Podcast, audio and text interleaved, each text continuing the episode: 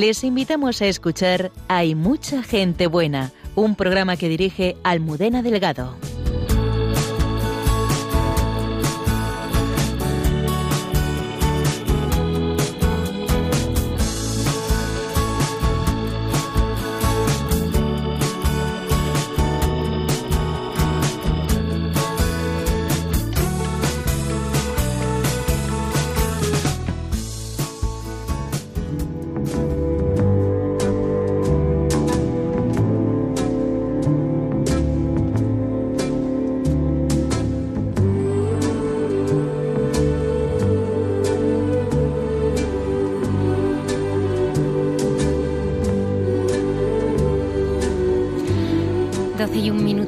De la madrugada. Bienvenidos al programa de Mucha Gente Buena aquí en Radio María.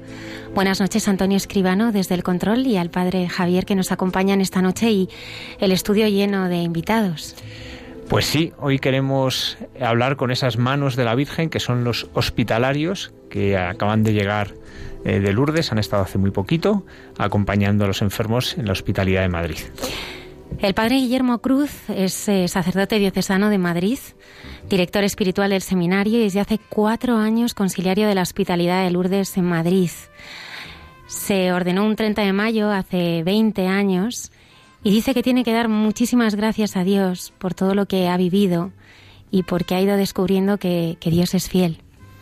Pues sí, la verdad que sí, esta es la experiencia que, que uno va haciendo, ¿no? que la, es la que hemos hecho en Lourdes, pero bueno, la que hacemos también cada día en, pues en las parroquias donde he estado y ahora en el, en el seminario, ¿no? que ahí coincidimos tanto Javier como yo. ¿no?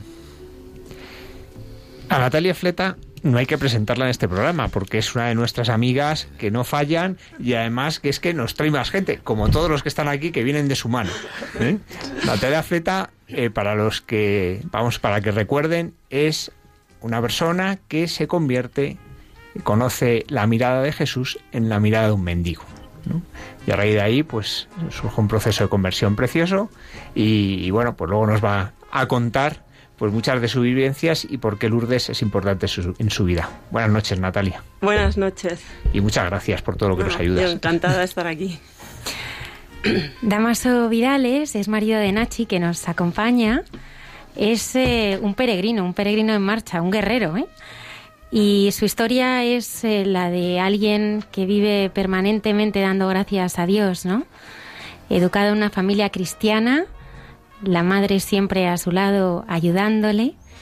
Y además de peregrino y hospitalario de Nuestra Señora de Lourdes, enamorado de, de- Tierra Santa, Fátima, San Giovanni Rotondo, Meyugore, en permanente acción de dar gracias por todo lo recibido y, y en, y adorando y confiando. Buenas noches, Damaso. Buenas noches.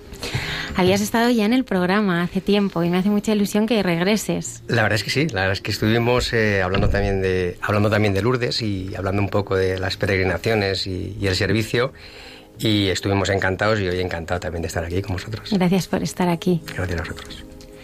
Y también nos acompaña Nuria García, casada, madre de dos hijos, y bueno, pues tuvo que dar un cambio en la orientación laboral para hacerse cargo de una empresa, pero sobre todo que el Señor se le presentó hace seis años en su vida, la transformó a ella y a través de ella a toda su familia. Sí, buenas noches. Pues así ha sido y entonces pues a partir de ahí pues seguimos un camino de conversión y, y toda la familia ya de mano de María y al lado de Jesús. Esa es nuestra vida ahora. Pues muchas gracias por acompañarnos en esta noche. También está María Ordovás y Susana, que es la hermana de Nuria. Muchísimas gracias por estar aquí y acompañarnos. En Santos de Andar por Casa conoceremos la vida de San Felipe Neri y animamos a todos nuestros oyentes a que vayan a ver hospitalarios, ¿eh? Hospitalarios que hace pues eh, escasas semanas se presentó en este programa eh, Jesús García. ¿Cuánto bien está haciendo, verdad? Sí, bueno, un bien que además nos sorprende muchísimo, ¿no? Aparte de que, bueno, estábamos comentando que han aumentado ahora ya pues en algunos, ¿no? La- en alguna sala más, en alguna ciudad más, pero sobre todo la gente que se te acerca y te dice, oye, hemos ido a ver la película, gente que ni te imaginabas que, que alguien les hubiera invitado, que no sabes muy bien cómo pueden haber acabado en el cine. Y realmente yo creo que la experiencia de hospitalarios creo que incluso a, a, mí me parece que va más allá también de Lourdes, ¿no? Es decir, habla, habla de María, habla del servicio, pero habla también de la enfermedad, ¿no? Y de cómo María nos acoge y el sentido cristiano, ¿no? De la enfermedad que es, que es tan importante caer en ello, ¿no? Nuestros oyentes eh, pueden entrar en contacto con nosotros a través de nuestras redes sociales. Lola Redondo está ya preparada, así que comenzamos.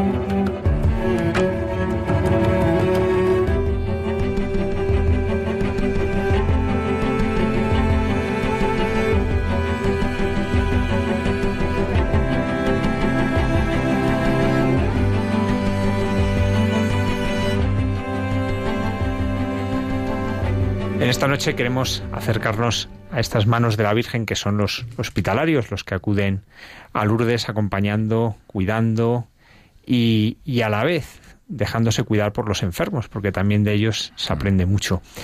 El padre Guillermo Cruz, sacerdote diocesano de Madrid, es, es, director espiritual en el seminario y además es el conciliario de la hospitalidad de Madrid desde hace cuatro años. Buenas noches, padre Guillermo. Buenas noches, Javier, ¿qué tal? ¿Qué está aportando a tu ministerio el ser conciliario de la hospitalidad?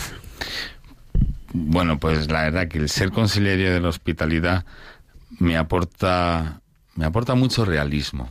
Yo creo que esa es una de las cosas que, que se aprenden mucho en la hospitalidad de Lourdes, que es el verdadero sentido de la vida. Cuando nosotros hemos ido a, Lourdes, la hospitalidad, que es que vamos desde la archidiócesis, porque también nos acompañan sacerdotes y gente de Getafe y también gente de Alcalá. Al principio, la primera idea que tienes, y aunque luego, ya luego dirán los, los hospitalarios que han venido, ¿no? La primera idea, la primera imagen que tienes es, bueno, vamos a hacer un viaje con, con enfermos en donde nosotros vamos a ayudar, donde vamos a estar. De pronto te vas dando cuenta cómo, lo, cómo la experiencia suya pasa a ser tu propia experiencia. Porque tú también has empezado a vivir las limitaciones, empiezas a darte cuenta de tus, de tus necesidades, te vas dando cuenta cómo la vida te ha ido tocando, cómo la cruz siempre aparece. Y eso, pues imagínate lo que es en nuestro ministerio. Es decir, poder descubrir esto te ayuda también luego a escuchar a otras personas, a, a estar con ellos, para descubrir que nuestra vida va más allá, ¿no? Está llamada a algo más grande. Y luego la experiencia de ir a Lourdes, de estar con María, es toda una experiencia de, maternidad que todos necesitamos, ¿no? Esa experiencia de maternidad, de compañía, de cercanía, de un Dios que es ante todo misericordia, ellos nos lo enseñan muy bien. ¿eh? La verdad es, vamos, luego yo supongo que irá saliendo en cada uno de los testimonios, pero yo creo que así hemos, lo hemos vivido muchísimas veces. Guillermo, para que nuestros oyentes te conozcan un poco mejor, me gustaría que contases algunas cosas de tu vida. ¿Tú cómo conociste al Señor? Bueno, ¿cómo, cómo le conocí? Le conocí en casa, ¿eh? era, muy majo. no, la verdad es que la primera experiencia es la de la familia. Eh, y una, de una familia en donde todo, pues, bueno, pues éramos, participábamos de la Eucaristía Dominical, también era incluso un poco el ambiente, ¿no? Que, en el que vivíamos. De hecho, esto siempre es llamativo. Yo era muy mal estudiante ¿eh? y esto, esto siempre hay que contarlo para dar ánimo a la gente. Se puede. Es decir, no, para que los padres no desesperéis, supongo. No, entonces eh, yo iba a un colegio, iba a un colegio religioso y en el año de primero de BUP, eh, eh, vamos, yo dejé el colegio antes de que él me dejara a mí, es decir, queda poco. Y otro íntimo amigo mío, que es ahora también sacerdote en Madrid, a él le dejaron del colegio al año siguiente, ¿sabes? Entonces había que prepararse para la confirmación. Y fue cuando nos encontramos un día y por la experiencia de la familia, de oye, había que confirmarse, ¿no? Son cosas que, que, había que hacer, la primera comunión, la confirmación, la mili, parece que venía todo en el mismo grupo, ¿no? Entonces nos encontramos y me dijo, oye, ¿qué hacemos? Pues, y me dijo él, vámonos a la parroquia donde está mi hermano. Y nos fuimos a la parroquia y ahí sí que cambió nuestra vida, ¿no? Porque ya la experiencia de fe pasó a ser una experiencia mucho más personal. Una experiencia en donde, bueno, yo creo que lo primero que aprendimos fue a divertirnos, ¿no? Aprender a, a disfrutar.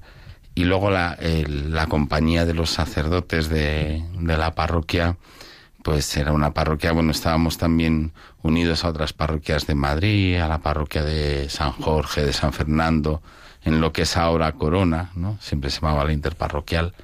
Y de pronto, pues nos encontramos con un testimonio de sacerdotes también muy atractivo, ¿no? Y que descubríamos que la vida, oye, pues, pues vale la pena darla, ¿no? Y, y es así como yo lo fui encontrando, ¿no? Con 15, 16 años y está más a fondo, ¿no? ¿Y la llamada del Señor a, seguirle en el sacerdocio? Pues mira, la, alguien, alguien de aquí se va a reír. ¿Eh? No, pues la, la, llamada, la llamada fue la, estudiando la carrera. Claro, porque para uno que es un mal estudiante, eh, yo cuando empecé la carrera es como si hubiera entrado, como si hubiera hecho una oposición. Yo, yo me recuerdo estudiando el examen de selectividad, pensando, digo, voy a ser el único de mi familia que, no va a entrar en la universidad ni en nada de esto, ¿no? Es decir, para, mí era ya como decir, bueno, Guillermo, ya prepárate para el fracaso. Y yo siempre quise hacer derecho. Además, coincidí con un hermano mío en la Complutense y no, nos vino muy bien. Entonces, nada, yo entré en primero de derecho y yo creo que poca gente ha entrado más emocionada y más chula ¿eh? en, la, eh, en la facultad, ¿eh? por fin entró en la facultad. Y estando ya en la facultad, de pronto recuerdo que volviendo de las vacaciones de Navidad es cuando de pronto sí me vino la idea, ¿no? De, vamos, me, vino una, me, me, volvió a nacer en el corazón una idea que alguna vez había tenido, que había dejado de lado, y era una pregunta que me dejó bloqueado, que era, ¿y por qué no ser sacerdote? Y me acuerdo que me pasé las tres horas de clase como mirando y diciendo, Dios mío, pero ¿qué es esto, no? Porque en el fondo era también sentir una alegría, un gozo que, digo, esto, esto, esto no me lo imaginaba yo que podía ser así. Es decir, porque otras veces cuando lo había sentido, ¿no? Como que lo podía dejar de lado. Pero en ese momento no, no pude dejarlo de lado y además es que me encontraba completamente feliz de dejar ya, pues, lo que en aquel momento yo pensaba que me iba a hacer feliz, que era la carrera, pues ya irme para el, para el seminario, ¿no? Así que así fue, bueno, al cabo de un par de años, ¿no? Luego entre medias, pues nada, había que prepararse, luego hablando con los sacerdotes. Recuerdo mucho también a don Francisco Golfín, que por aquel entonces todavía estaba en San Jorge, que nos juntábamos con él algunos sábados, un grupo de, de jóvenes que luego entramos algunos en el seminario, ¿no? Pues ahí la verdad que, que muy bien. Tú has estado en dos parroquias, en San Blas y en Hortaleza, ¿no? Eh, sí, sí, sí, sí. ¿Cómo ha sido tu, ministerio en esos lugares pues, que son tan populosos, que de tanta gente? Pues la verdad es que, bueno, una gozada. una gozada. Yo, yo cuando salí del seminario me mandaron a la parroquia de San Blas con un sacerdote, un sacerdote muy bueno, Tomás Iturriaga, que está ahora en Colombia de, de misionero. Él, él en ese año cumplía cumplía los 65 años, ¿no? Yo me acuerdo que yo estuve con él solamente un curso y me dijo, le voy a mandar una carta al cardenal, en aquel momento don Antonio María Rouco, le voy a mandar una carta a don Antonio para decirle que dejo la parroquia. Y yo francamente decía, eh, te va a decir el cardenal que, que tú no dejas la parroquia, aquí no dejas nada. Entonces le dije, ah, pues sí, envíasela, ¿no? Y el cardenal le dijo que sí, que le daba permiso para que dejara la parroquia. De hecho, al cabo de unos años se fue de misionero a Colombia. Y yo de pronto me quedé en la parroquia y, me nombraron párroco. Yo no sé cómo se le ocurrió eso a don Antonio, es decir, mira que ha tenido ideas buenas, ¿verdad? Pues esa, esa no, sé cómo calificarla. Y fue para mí un bazo. Era estar en un barrio como San Blas, es un, la verdad que eran los primeros años, eh, al principio del 2000, ¿no? Entonces, en aquella época, el barrio de San Blas ya no había tanta droga tan presente como había sido en los años anteriores, antes de que naciera el barrio de las Rosas, porque ahí se vendía mucha droga, pero la droga seguía presente pues en las heridas que había dejado en tantas familias. Y la parroquia, había una comunidad de religiosas, teníamos un colegio infantil, era una parroquia muy familiar, muy, muy, muy familiar. La verdad es que había un grupo de jóvenes bastante majillo y, y a mí me enseñaron a ser sacerdote.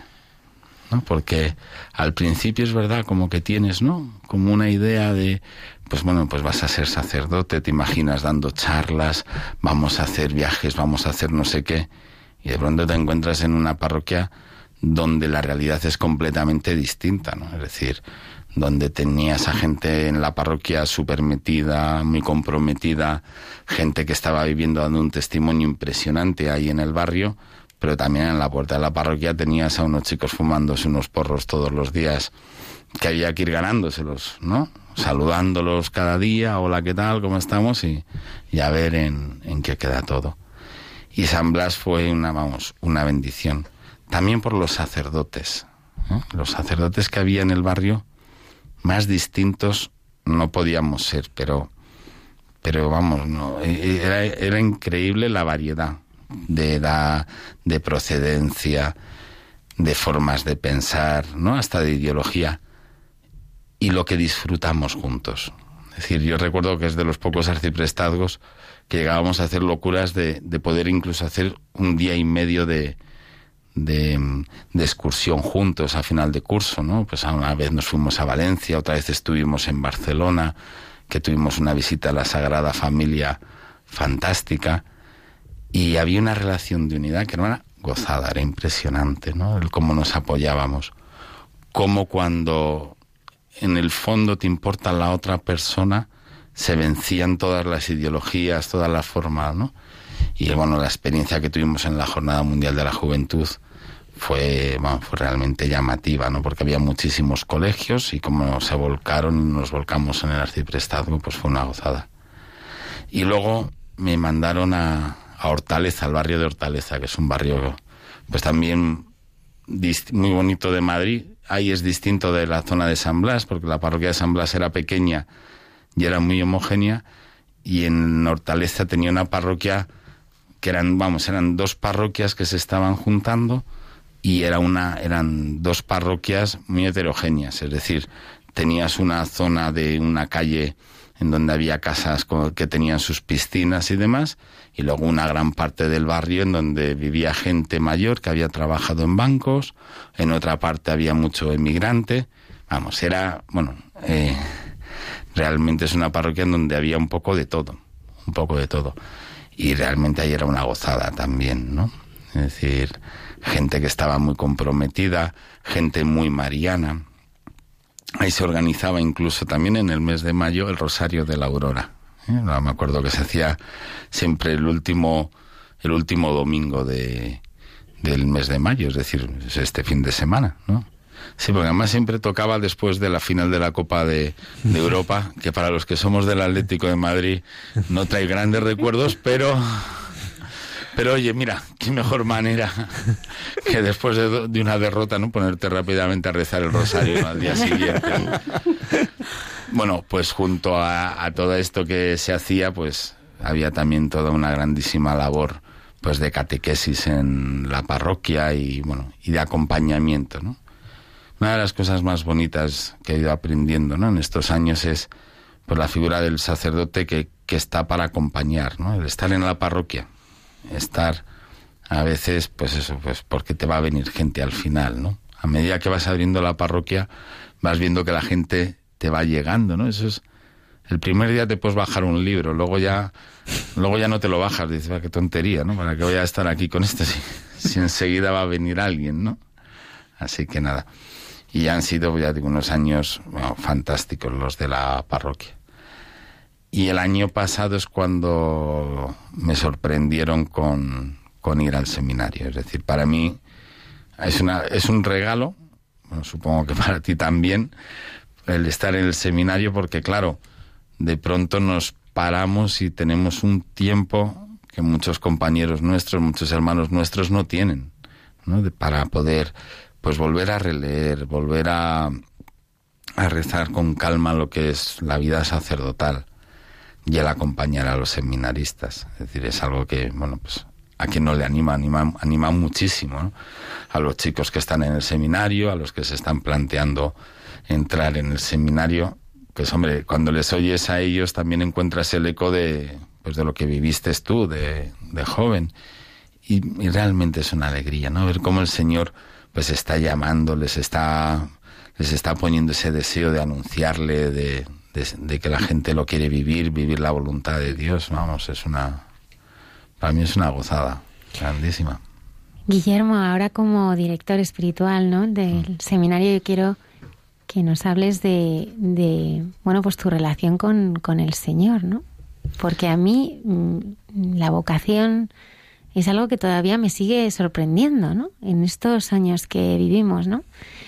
Pero eh, lucho cada día, y yo creo que, que, luchamos todos por conocer y descubrir el rostro de Jesucristo, ¿no?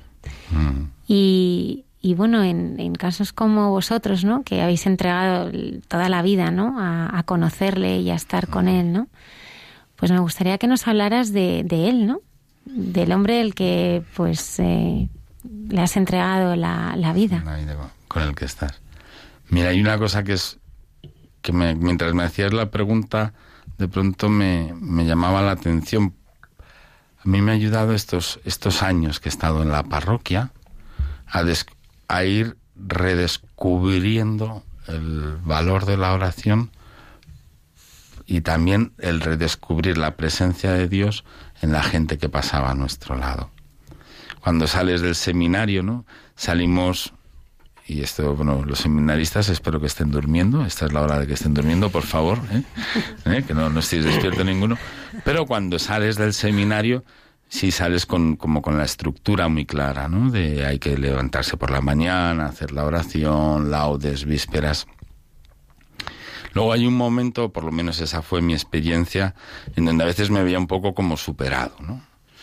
donde hay un en donde empiezas a hacer oración con el evangelio de cada día, pero incluso todavía en los primeros años de sacerdote o en algunos momentos tienes la sensación de que más que hacer oración estás preparando la homilía que vas a soltar luego, ¿no? Eso es un, un problema que podemos tener bastante grande.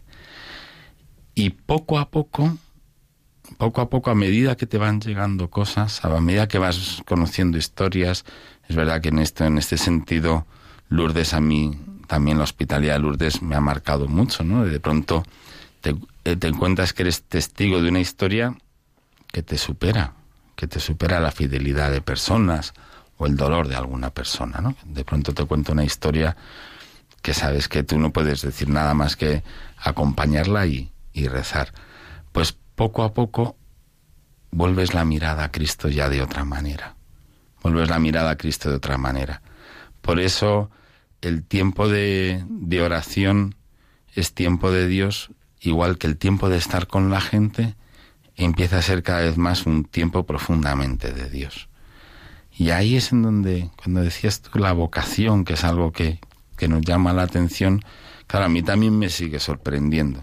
¿eh? Me sigue sorprendiendo descubrir cómo Dios sigue hablando en todas las cosas, pero cada vez más fuerte, cada vez más fuerte, ¿no? Nos sigue hablando en las relaciones, en las personas. ¿A ti el Señor nunca te ha fallado? el Señor nunca me ha fallado, te puedo decir que yo le he fallado mucho. y, y, y, es que no, no puedo decir que el, que, que el Señor me haya fallado a mí. Es jamás, fiel. Jamás. Es decir, mira, de hecho la, la experiencia, la experiencia es que Él es el que en mi vida siempre ha sido fiel.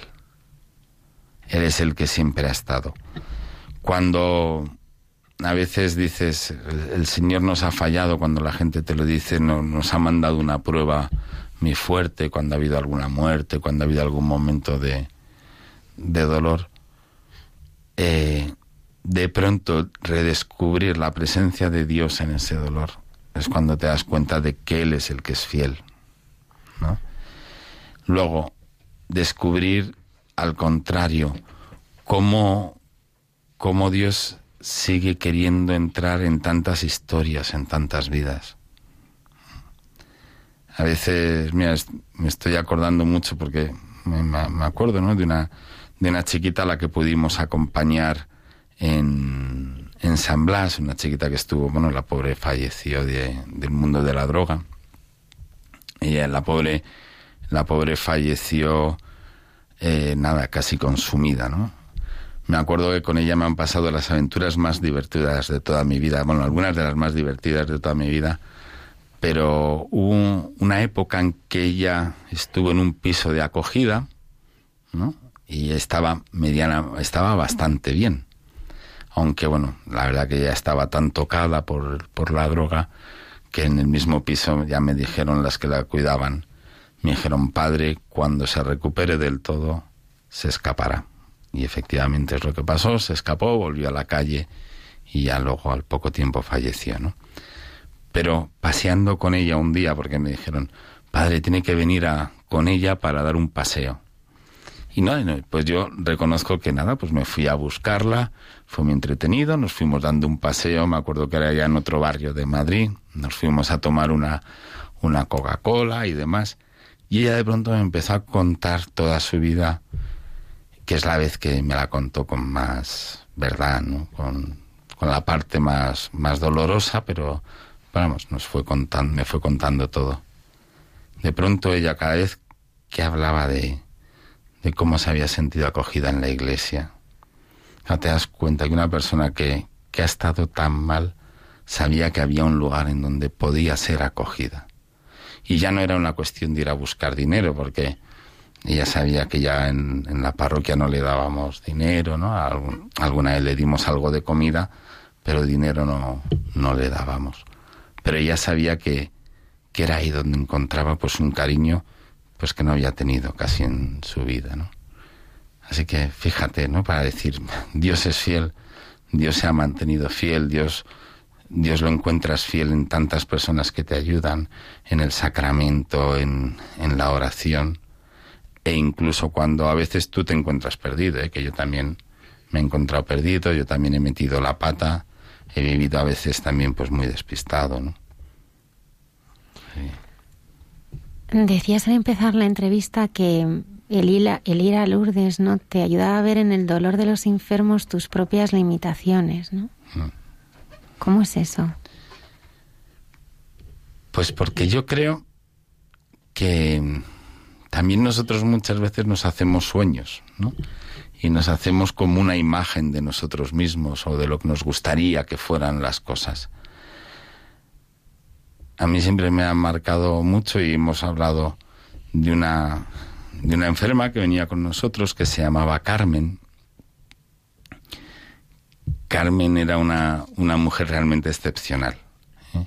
Ella vivía la enfermedad de una manera a veces con una confianza con Dios eh, bastante grande hasta el punto de enfadarse. Yo con ella a veces con ella comprendí lo que es el libro de Job. El libro de Job, que es un libro cuando, cuando la gente te dice, ay, Job es el santo de la paciencia. O sea, cuando alguien te dice eso es que solo han leído las tres primeras páginas. Es decir, porque a partir de la cuarta página, Job se enfada, se enrabieta. Oye, y a mí me encanta, porque el tío se pone ante Dios y no se quede diciendo, madre mía, y esto está en la Biblia. No, no, si la gente lo leyera, eh, pues te, te sorprendería. Pues a ella le pasaba esto. Ella, ella era una, una mujer que había sido, vamos, y era muy religiosa, lo había sido desde joven, y todos sus planes habían ido cayendo. Se iba a haber consagrado, no se pudo consagrar, eso además causó un poco de, de dolor en la familia, se iba a casar y cuando ya estaba a punto de casarse la detectaron una enfermedad grave, ella habla con el novio le dice, mira, no nos podemos casar, yo dentro de poco acabaré en una silla de ruedas. El novio le dice, no te preocupes, yo me iba a casar contigo en la salud y en la enfermedad, así que contigo me caso. El novio se murió en un accidente de moto antes de la boda. ¿Sabes? Es decir, a ella se le van cambiando todos los planes, todos los planes, ¿no? Y de pronto eh, ella, ella me decía, yo hay veces que llego y le digo al Señor, no te entiendo. Menos mal que está tu madre, pero no te entiendo. Y, y claro, ¿cómo no te vas a dar cuenta tú de tus límites? Es decir, yo reconozco que entre las, las cosas hermosas de estar en una parroquia, en un barrio como San Blas, pero también, bueno, ha, salido así, eh, también os he contado que enseguida yo me quedé solo como sacerdote en la parroquia pues también al principio es fácil acomodarte. ¿No? Entonces, bueno, pues pues oye, que si llevas una vida a veces que te das cuenta que pues estoy viviendo de una manera muy cómoda, ¿no? Pues porque la, la vida de una parroquia de barrio a lo mejor no te implica tanto como una parroquia en el centro que tienes que estar a primera hora abriendo, ¿no? Entonces, a lo mejor la parroquia de San Blas era más por la tarde. Entonces yo a lo mejor algunas mañanas pues estaba tranquilamente pues en casa o me podía acostar tarde, tal. Claro, ahí es en donde te empieza la vida a decir, oye, ¿qué estás haciendo, no? Luego, gracias a Dios que están los colegios, ¿verdad? Y ya te quitan la paz para toda la vida, ¿no? Pero, pero, pero sí, sí, no, la verdad es que mi relación con el colegio es un poco traumática, ¿verdad? Pero, pero vamos, el Señor me, ha regalado el poder seguir yendo al colegio incluso años más tarde, ¿no? Pero, por eso te decía a mí, conocer eh, la historia de personas. Dices, oye, chico, ¿tú cómo estás viviendo? ¿Y en dónde estás poniendo la ilusión, no? Es decir, cualquiera de, pues cualquier sacerdote joven pues tiene ilusión de tener muchos grupos, ¿no? Yo me acuerdo cuando una vez ya nos fuimos a la Javierada con dos jóvenes.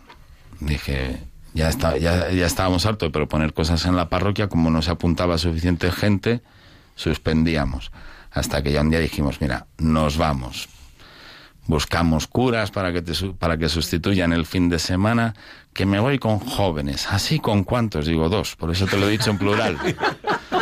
Pero, pero bendito sea Dios, es decir, es que al final al final había que hacerlo así, ¿no? Es decir, y, en parte de estas cosas, bueno, son dos, pues ven, aquí está, ¿no? Y aquí ya se va caminando. ¿Cómo acompañas el dolor? Hay que descalzarse ante el sufrimiento, ¿no? De, las personas, ¿no? en, Lourdes, eh, los enfermos a los que acompañáis, sus heridas, ¿no? Que muchas veces no son físicas, ¿no? Son, son del corazón, ¿Cómo somos, cómo se puede ser, cómo se puede acompañar ese dolor? ¿Cómo se puede ser instrumento del Señor en, en un terreno tan, tan difícil a veces? Pues bueno, aunque parezca mentira que, hay más gente aquí, pero estoy hablando yo todo el rato, es que lo que voy a decir ahora es justo lo contrario, es decir, es, es el silencio, es el, el escuchar. Es decir, cuando, cuando saben que están hablando, cuando hablan con, con nosotros, con los sacerdotes es muy evidente, pero yo creo que también con los hospitalarios también nos habrá pasado, en que ellos, ellos no te están contando solamente lo que les pasa, o no te están contando solamente el problema logístico que tienen para poder moverse o para poder hacer cosas. Enseguida te van a empezar a contar cómo están viviéndolo, ¿no? Me siento solo, me siento acompañado, eh, tengo miedo, lo que vaya a pasar. Y ahí uno no puede llegar con un recetario o no puedes llegar diciéndole, ah, mira, aquí está, ya verás. Pues nada, tú ahora rezas y ya verás, ¿no? Al contrario, dices, vas escuchando, se va, se va escuchando, y a veces son ellos mismos quienes, quienes van descubriendo el paso de Dios y quienes te lo van señalando. A eso es una cosa que, que a mí me llama mucho la atención, que a veces es, son ellos mismos los que me están enseñando a mí. Claro que, claro que a veces, pues hombre, pues, pues le cambias también, intentas cambiar la mirada. Pero la única mirada o la única posibilidad que yo veo es cuando les dices, mira, o cuando intentamos buscar juntos la presencia de Dios o la presencia de, de María, ¿no? Cuando ellos, por eso muchas veces en Lourdes nos invitan a ir a la gruta. Vamos a la gruta, ¿no? Vamos a pasar por la gruta. El pasar por la gruta no es solamente como el, el, pasar por la, por la cueva, ¿no? sino ponerse delante de, de María. Y es ahí como puedes ir acompañando. Y luego, pues es verdad que, que efectivamente lo que es la escucha, el saber que te puedan tener cerca, eso es también el momento ¿no? donde, donde Dios se va manifestando.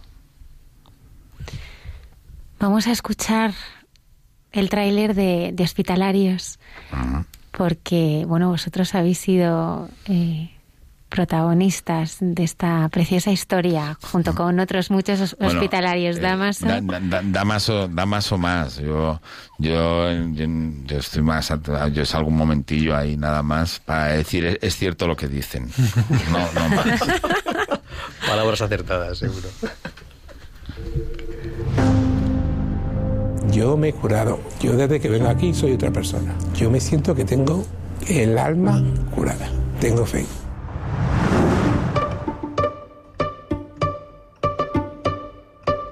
Pues yo he tardado 36 años en venir, pero tengo una hermana que es muy insistente. Me ha convencido, me ha hecho rogar y he venido por ella. El primer encuentro con Lourdes yo creo que es una bofetada. Es un impacto tan grande que te hace mirarte en un momento y encontrarte muy pequeño. Tienes miedo, cómo voy a estar con un enfermo, no conoces a nadie, no sabes nada. Y es miedo, miedo, miedo, pero una vez entras, desaparece pero no, no somos monjas. O sea, somos chicas que en Madrid nos quitamos esto, nos ponemos el tacón, salimos, vamos a discotecas y tenemos una vida normal como otra cualquiera, vamos. Espectacular el ejercicio de humildad, de entrega y de amor que hay en dejar que la gente te ayude. Espectacular, no nos damos cuenta. Se te plantean muchas dudas. Aquí hay gente que sufre mucho.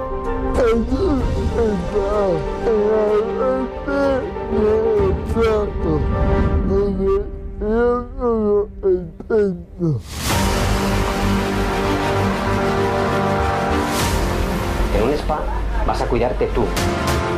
Aquí vas a cuidar a todos los demás y acabas cuidándote muchísimo más. Yo creo que esto no está pagado. O sea, no hay dinero que pueda pagar estos cinco días. Yo no podría ponerle precio.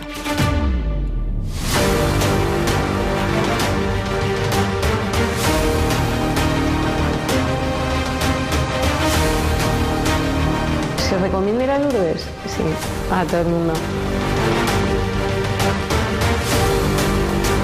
Vete, prueba y tú decides si te gusta o no, nadie te va a obligar a volver.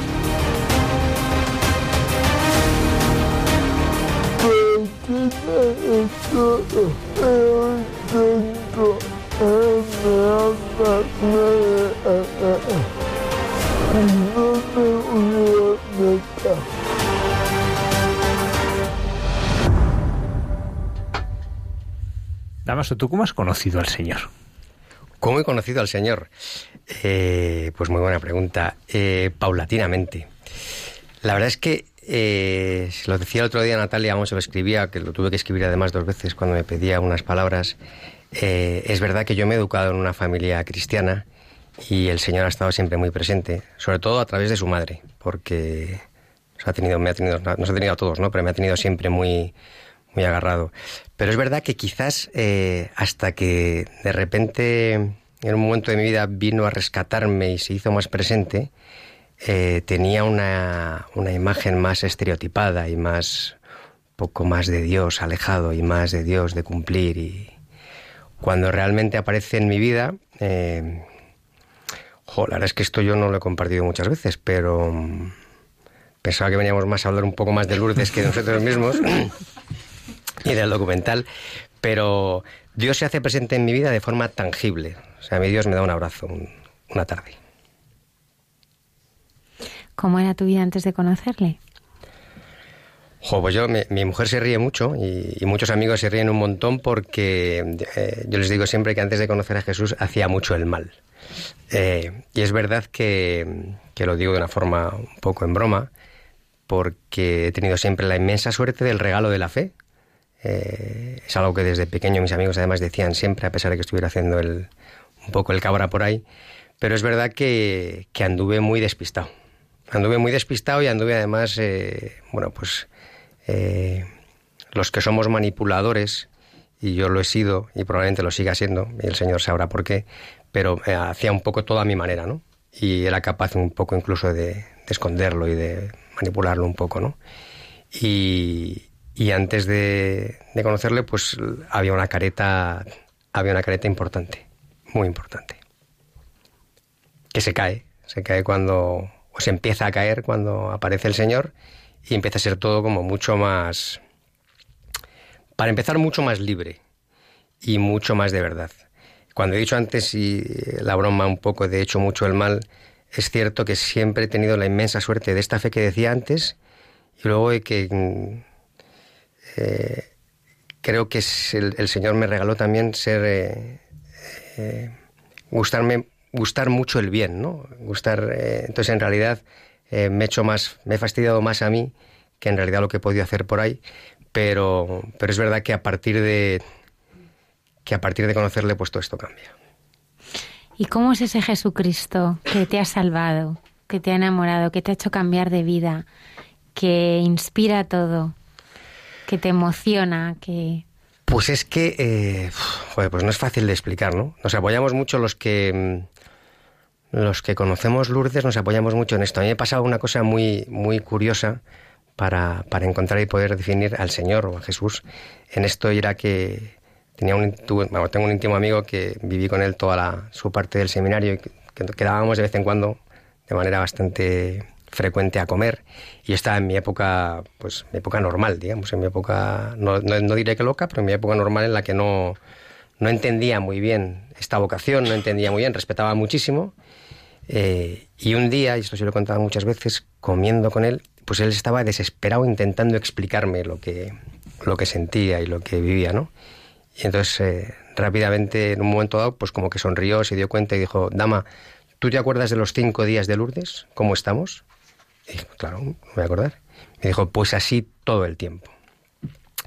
El Jesús que yo conozco eh, y el Jesús que acontece permanente en mi vida, permanentemente en mi vida, eh, tiene mucho que ver con Lourdes. Tiene mucho que ver con la experiencia tangible de reconocerle en las personas a las que ayudamos, pero tiene muchísimo que ver también con reconocerle en mí mismo y en mi pequeñez y en cómo el Señor saca de ahí y saca de ahí y provee. ¿no? Eh, hay un momento en el, en el documental en el que hablamos de, lo espectacular que es el dejarse ayudar por los demás y tendemos a dar todas las cosas o muchas cosas en la vida por obvias y, no, agradecerlas, ¿no?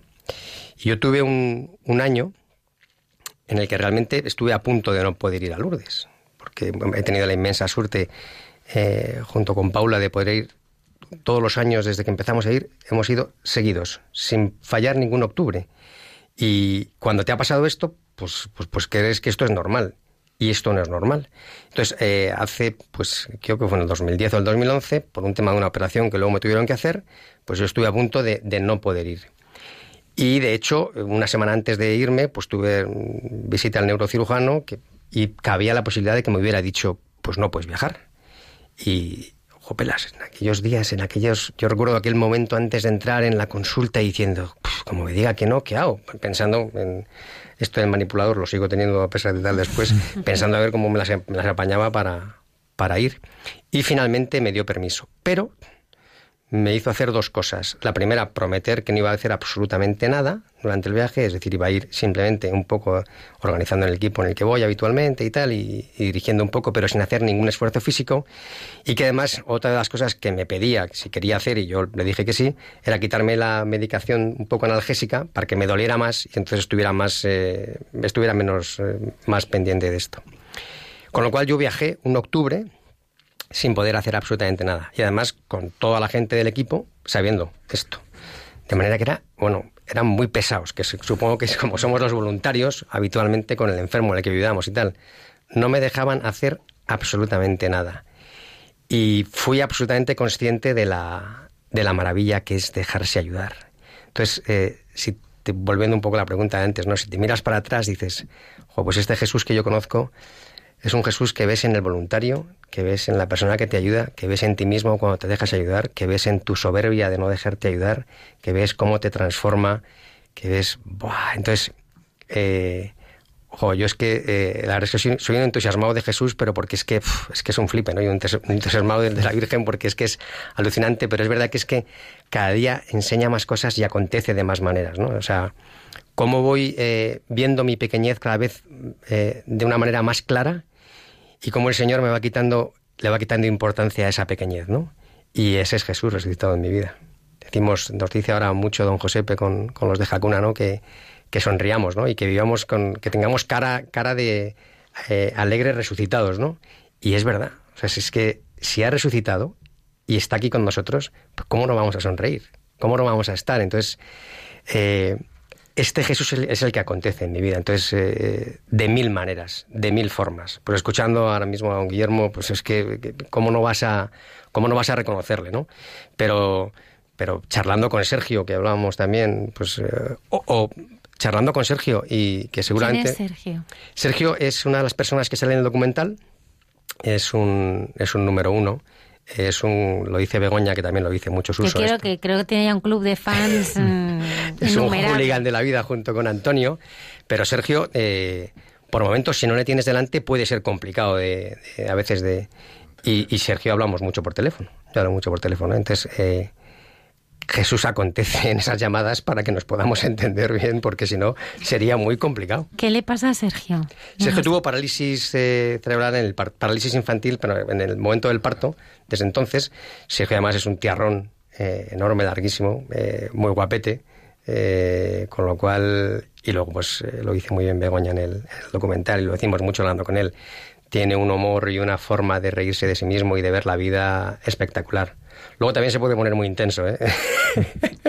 pero, pero la verdad es que es una gozada estar con él y, verle con todo. Entonces, esas conversaciones con Sergio eh, realmente te bajan también un poco y te, no, no un poco, no, muchísimo, a, a, estar delante de Jesús de una forma muy tangible.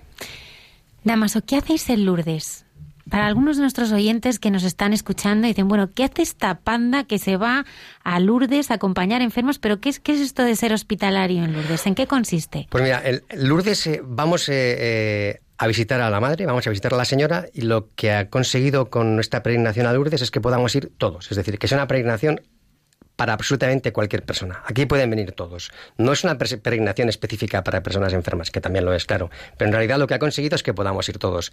¿Y de qué manera lo hace? Pues se sirve de, personas que tienen eh, más o menos capacitaciones, que en realidad no tenemos ninguna, pero que el, lo dice, esto lo recuerda mucho Juanito también, ¿no? Cuando dice siempre que el Señor no elige a los capacitados, sino que capacita a los elegidos, pues nos va capacitando a todos, cada uno en su medida, de manera que podamos ir todos a visitarla y que podamos ir además cada uno llamado de una forma distinta y de una forma, eh, eh, eh, bueno, muy diverso, ¿no? Porque, porque es espectacular las, las razones que te da la gente para, para o, o cómo, cómo nos llama la madre para ir a visitarla. Entonces, en realidad, vamos a verla a ella. Esa es la peregrinación en la que nos ponemos en marcha. Lo que ocurre es que en esta peregrinación, además, como te decía antes, estamos habilitados para llevar a cualquiera. Desde una camilla hasta una persona que realmente no tenga ninguna dificultad física, pero sí tenga, pues, pues hasta desde una depresión hasta un problema importante que no le ayude eh, a una familia desestructurada. eh, es decir, y para todo esto vamos preparados. Entonces, en realidad, lo que hacemos es ir a ver a la madre, nos encontramos con su hijo en el camino, de la forma que ella quiera y de cómo él quiera acontecer, y en realidad eh, es darle la oportunidad de enseñarnos qué va a ser nuestra vida, ¿no? Eh, esto lo repito también mucho, perdonadme, soy muy repetitivo, pero Suso, Jesús García en Medjugorje, en el libro, al principio en el prólogo, decía que peregrinar es darle a Dios la oportunidad de mostrarte en unos cuantos días lo que puede hacer en tu vida, ¿no? Y yo creo que cada vez que nos ponemos en marcha para ir a Lourdes, le damos esa oportunidad. Da lo mismo si vas como jefe de equipo, como último camillero, como consiliario, como sacerdote de equipo, como sanitario, si es tu primer año, el último, eh, da lo mismo. Si tú te pones en marcha, ellos se encargan de hacerte la pregnación y luego la mejor siempre es la última. Quizá hay algunos de los oyentes que nos están escuchando que digan, eh, bueno, ir con enfermos. eh, yo tengo también muchos problemas. Mi vida eh, es complicada, no tengo tiempo. ¿Qué tengo que aportar? ¿Cómo voy a aportar? ¿Qué le voy a decir a una persona que está sufriendo, que lo está pasando mal? No, no tengo fuerza. Te escuchaba antes, ¿no? Eh, ha habido un momento que hemos eh, dicho algo y preguntabas a- al padre. eh, aparece la fuerza. Ah, sí. aparece la, aparece la forma de, de hablar con alguien. Aparece, antes decía el padre, muy importante, la oración es un, es, es una- es un refuerzo brutal para todo. Pero aparece, las cosas van sucediendo. Eh, ten en cuenta que cuando nos ponemos en marcha por primera vez para ir a Lourdes, probablemente no hayamos tenido relación nunca, pues ni siquiera, no ya con cambiar un pañal o con echar una mano a alguien que tiene una dificultad importante, sino a lo mejor es que ni siquiera te han dado una fregona en tu casa para que, para que hubieras fregado, ¿no? Y, y todas estas cosas las vas a poder hacer o te vas a enfrentar a ellas con muchos miedos, ¿no? Como dice Andrés en su momento, pero todo va pasando. Eh, ayer también leía, no sé dónde, que los miedos es, habitualmente es estas cosas que nos pone patas para que no hagamos cosas y en realidad son cosas que no van a sucedernos nunca, ¿no? Y, sin embargo, Lourdes te da la, la oportunidad de enfrentarte a esos miedos o de ponerte o irse a las seis y media de la mañana a IFEMA cuando no conoces a nadie por primera vez, y Natalia y Nuria han venido este año en esas circunstancias, es absolutamente abrumador. Porque además eh, en mayo vamos menos gente y es un poco más tranquilo, pero octubre, el año pasado en octubre éramos 1.400 personas. Esto es un hormiguero de cofias y de, y de tocas por ahí, pim, pam, pim, pam, con, eh, con unos jefes de equipo que, que están muy agobiados o estamos muy agobiados y te pegan un grito porque tal, pues no sé cuántas, tal, con un montón de gente, con este autobús, con que falta no sé quién, con- todo esto que no llueva. Porque eh, entonces, eh, y sin embargo, no pasa nada, acontece. No tenemos ninguna formación psicológica, no tenemos ninguna formación, pero, pero es que la oración y las ganas de ayudar eh, es, que, es que hacen mucho. Y luego Lourdes, eh, yo, yo recuerdo especialmente la primera vez que fui a esa gruta y el cáspita, no sé qué, pero aquí, aquí, aquí pasó algo. Esa gruta, eh, la gruta de Masabiel, te sobrecoge. Entonces, yo creo que la madre, con esa capacidad absoluta que tiene, y con su hijo pululando por ahí, por todos los lados, tocan cada persona, cada situación, cada circunstancia, para que, para que realmente puedan pasar esas cosas. Eh, no, el mero hecho, lo decimos también en el documental, ¿no? pero el mero hecho de tener tiempo para dedicarte a escuchar a alguien, para estar diciéndole, eh, me importa lo que me estás contando y no tengo que salir corriendo, que es algo que aquí en Madrid o en nuestras vidas actuales, cada uno en su sitio de origen, nos pasa. Esto es algo maravilloso y esto es algo que Lourdes te regala. Eh, a partir de ahí, los seres humanos ya nos vamos comunicando, nos vamos haciendo. Entonces, ¿cómo no te vas a sentir acogido cuando alguien te escucha? ¿Cómo no vas, al final, problemas tenemos todos, lo acabas de decir, circunstancias duras podemos tener todos, eh, y, y saber cómo reaccionar ante ellas, pues bueno, depende un poco del momento. Si tenemos la palabra exacta en cada momento, pues seguro que no. Pero tenemos una oreja escuchando y tenemos una palabra que decir. Y yo creo que eso es absolutamente magnífico. Además, en Lourdes ocurre una cosa, y es que de repente te encuentras con, eh, lo dice también María Preciosa, con que personas que sufren mucho y que es muy evidente, y de repente Dios también te regala a personas que no es tan evidente y sufren un montón también.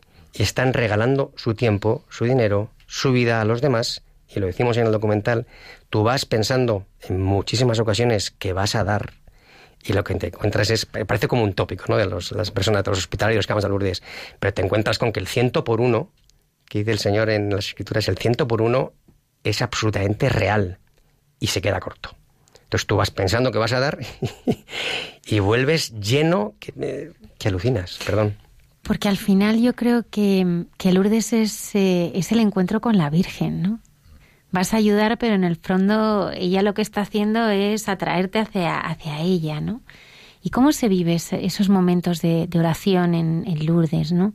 Porque creo que sin ellos no se puede hacer nada. Mira, además pasa una cosa en Lourdes. Eh, para empezar, eh, bueno, yo eh, que vaya por delante, claro, hablo por mí, o sea, no, no puedo hablar de manera genérica, ¿no? Entonces que, que, que vaya por delante, que hablo únicamente desde, desde ese punto de vista, pero quedarte parado eh, delante de esa gruta y poder eh, rezar un rato es algo absolutamente maravilloso, pero es algo que en algunas peregrinaciones no se llega a dar, pues porque te falta tiempo, porque no estás en otras cosas, estás... Pero en Lourdes se reza prácticamente todo el tiempo. Lo dice también la presidenta en el documental, lo dice muy bien dicho, se reza tomando una cerveza, después de, haber estado todo el día y descansando con los compañeros hospitalarios, se reza cambiando un pañal, se reza viendo la libertad y la humildad de una persona que pone a, tu disposición su pudor, su cuerpo, para que tú puedas vestirle, para que tú puedas afeitarle, para que tú puedas... Eh, es un continuo rezo. Pero tenemos eh, la capilla del Santísimo a la que puedes acercarte de vez en cuando y es una preciosidad ver cómo mm, pues, eh, gente que a lo mejor en Madrid no reza tanto o no rezamos tanto, te piden permiso en un momento dado para poder escaparse a la capilla del Santísimo, aunque no sea el turno del equipo en ese momento. O, personas que directamente eh, necesitan levantarse un poco antes, y levantarse un poco antes en Lourdes significa no dormir prácticamente, porque se van unos cuantos a rezar el rosario antes de empezar su jornada, por si acaso luego no pueden. O sin ir más lejos, yo, yo este año que he ido en, como siempre, para mí todos los equipos son los mejores y es espectacular como se está, pero he podido ir eh, en un equipo que hemos tenido una unión y hemos estado, bueno, maravillosamente, ¿no? Y algunos de las, de las personas que nos acompañaban como peregrinos enfermos, pues les conozco de antes. Y uno de los días, eh, dando un paseo con uno de ellos, pues me pidió por favor que el día anterior no había podido terminar de rezar el rosario en, la procesión de antorchas y que si podíamos terminarlo enfrente de la gruta. Bueno, yo dando palmas con las orejas, con Pablete, dando ahí, pero cuando terminamos esos tres misterios que le faltaban, me mira como un poco apocado y tal. Y me ¿qué hora es? Las 11 y 25, Pablo. ¿Y nos daría tiempo a rezar los gozosos? claro que sí. Bueno, en cualquier momento te encuentras con situaciones como estas, en las que otro hospitalario, tú mismo, la propia Virgen te llama, te deja un hueco o se da la situación para que no solamente reces con tus actos, no solamente reces eh, acompañando y escuchando, sino que también puedas tener la oportunidad de ponerte delante del Señor o delante de la Madre y rezarles. Bueno, eh, Guillermo Damaso, está siendo un regalo el tema de, bueno, que haya surgido la posibilidad de dar a conocer Lourdes a través de, hospitalarios. Yo creo que se está produciendo un, pues una revolución. Yo creo que hay mucha gente que está conociendo eh, Lourdes también a través de la experiencia de, de los voluntarios, ¿no? Que estáis yendo allí. Sí, sí, vamos, desde luego es una experiencia que, que además llama, llama muchísimo la atención, porque el tren de la esperanza, el tren con el que antes se iba a Lourdes, sí que era muy conocido. El tren que, bueno, eh, tanto Damaso como yo, porque yo la primera vez que fui, creo que fue el último tren, fue en, octubre del 99, eh, era el tren que era muy conocido, se publicitaba mucho en los autobuses y demás. Se dejó de publicitar tanto y la gente piensa que eso ya se había perdido. Y ahora, ¿no? Están descubriendo de nuevo que se sigue haciendo. Realmente hay una cosa muy bonita en lo que estaba contando ahora Damaso.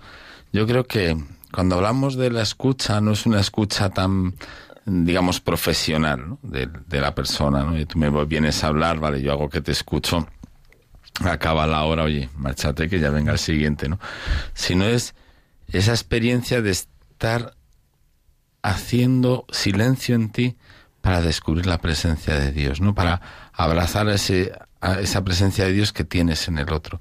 Por eso la oración surge tan rápido. Por eso es tan fácil que, que salga, ¿no?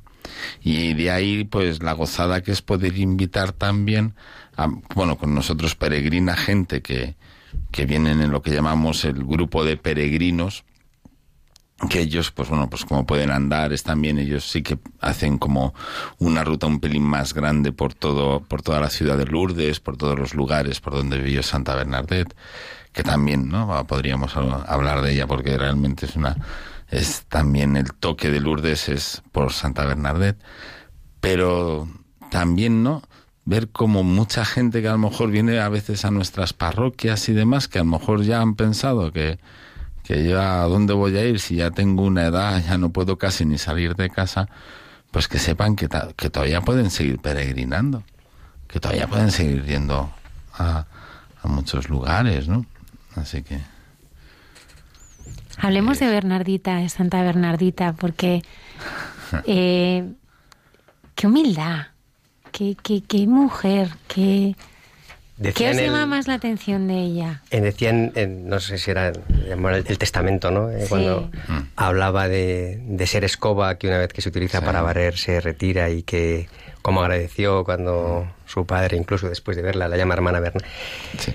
lo, de lo de Bernardeta y, leerla y leer su vida y leer lo que dice es eh, un ejercicio espectacular de entender eh, de entender esta vida de los santos que al final dices, eh, qué ejemplazo para nosotros, ¿no? Qué ejemplazo para poder, eh, para poder entender todas las cosas que nos están pasando. Entonces, eh, vinimos en el viaje viendo una de las versiones más modernas y era, era, era increíble ver cómo los, los propios enfermos y las propias, la propia gente que ha estado viendo la, otras películas durante, eh, durante otras veces eh, estaban más por la labor de volver a ver no esta última versión en la que se habla un poco más de una Bernardita un poco más actualizada y más tal, sino de volver a ver por todo, el, por todo lo que pasó, ¿no? Pero incluso por todo aquel sufrimiento eh, que ella además agradecía y ofrecía, ¿no? Bernardita al final es el ejemplo de la sencillez, de la pequeñez de la que hablábamos antes, de cómo el Señor es que elige, da igual, de cómo el Señor capacita, de, de, esa, de esa verdad, de esa quitarnos las caretas que hablábamos antes. Es que Bernadette no tiene ni una careta. Es que Bernadette es que... Entonces, este es un tema espectacular. Y, em, volviendo un poco a lo que decías antes, un segundo y ahora volvemos a Bernadette, pero cuando has preguntado por el documental, es que es espectacular cómo la gente, como decía el padre, que no que estaba un poco más despistada o que estaba pensando, mm, bueno, pues ¿qué, van, qué van a hacer, es decir, las, las, eh, en las, a, las, eh, pues a las, los días que hemos podido ir al cine y, coincidir con gente que no tiene relación o que estaba un poco más fuera de Lourdes, realmente les ha llegado incluso más que a los propios hospitalarios, porque yo creo que en este caso además eh, la Virgen y el Espíritu Santo han tenido una labor espectacular con Suso y con todo su equipo para poder contar de una manera muy rápida, porque se lo cuentan una hora y poco, eh, pero para contar un montón de cosas muy bien explicadas y que acercan un montón exactamente qué es lo que ocurre allí. Para quitarle hierro, para quitarle además eh, esa parte de miedo, esa parte de mm, pues un poco eh, de estereotipo ya en el que estábamos un poco encajados ¿no? y, puestos y decir, oye, esto de lo que se trata, y es que lo has dicho tú perfectamente y quería incidir, es que es un regalo. Ir a Lourdes, poder ir a Lourdes es un regalo y lo dice Suso también en muchas de las declaraciones que hace, creo que todo el mundo debería tener la suerte. Pues sí, yo creo que todo el mundo debería tener la suerte, la oportunidad de ir una vez a Lourdes, pero porque es el mejor regalo que te puede hacer la vida. Ir a Lourdes y a partir de ahí ya tu testimonio, tu vida, tu tal, Entonces creo que para un montón de gente, incluso muy cercana a nosotros, ¿eh? para muchos amigos nuestros, para familia, para personas que a veces cuando les hablas de Lourdes ya está aquí el pesado, la pesada de Lourdes. Eh, que sí, que sí, que ya sabemos que pasa Lourdes, pero ganas el pesadito. De repente van a, la, van a ver la película y les cambia un poco la les cambia un poco la, la, percepción, ¿no? Y creo que en ese sentido sí que hay que insistir mucho en que en que vaya mucha gente eh, no tanto por el, por, por, el éxito de la película ni porque pueda llegar a más, sino porque realmente cada persona que pueda ir al cine y entender que en algún momento dado se puede plantear ir a Lourdes, o sea, ojalá, ojalá para, para que puedan disfrutar del regalo. Y luego ya, digo, por, por comentar un poco lo de Santa Bernadette, ¿no? Que comentabas y decías, yo creo que hay una cosa que también nos ayuda mucho, ¿no? Cuando te encuentras con una santa, decías que es verdad que es humilde. Claro, la, ella, ella es humilde porque ha vivido mucha, muchas humillaciones, ¿eh? es decir, a lo largo de, de, su vida, pero hay una sencillez tal en esta, en la santidad de Santa Bernadette, que es muy fácil que todos nos veamos reflejados en ella, porque ella lo que va a tener, que es la, vamos, la experiencia que se hace de María en, en Lourdes, ¿no?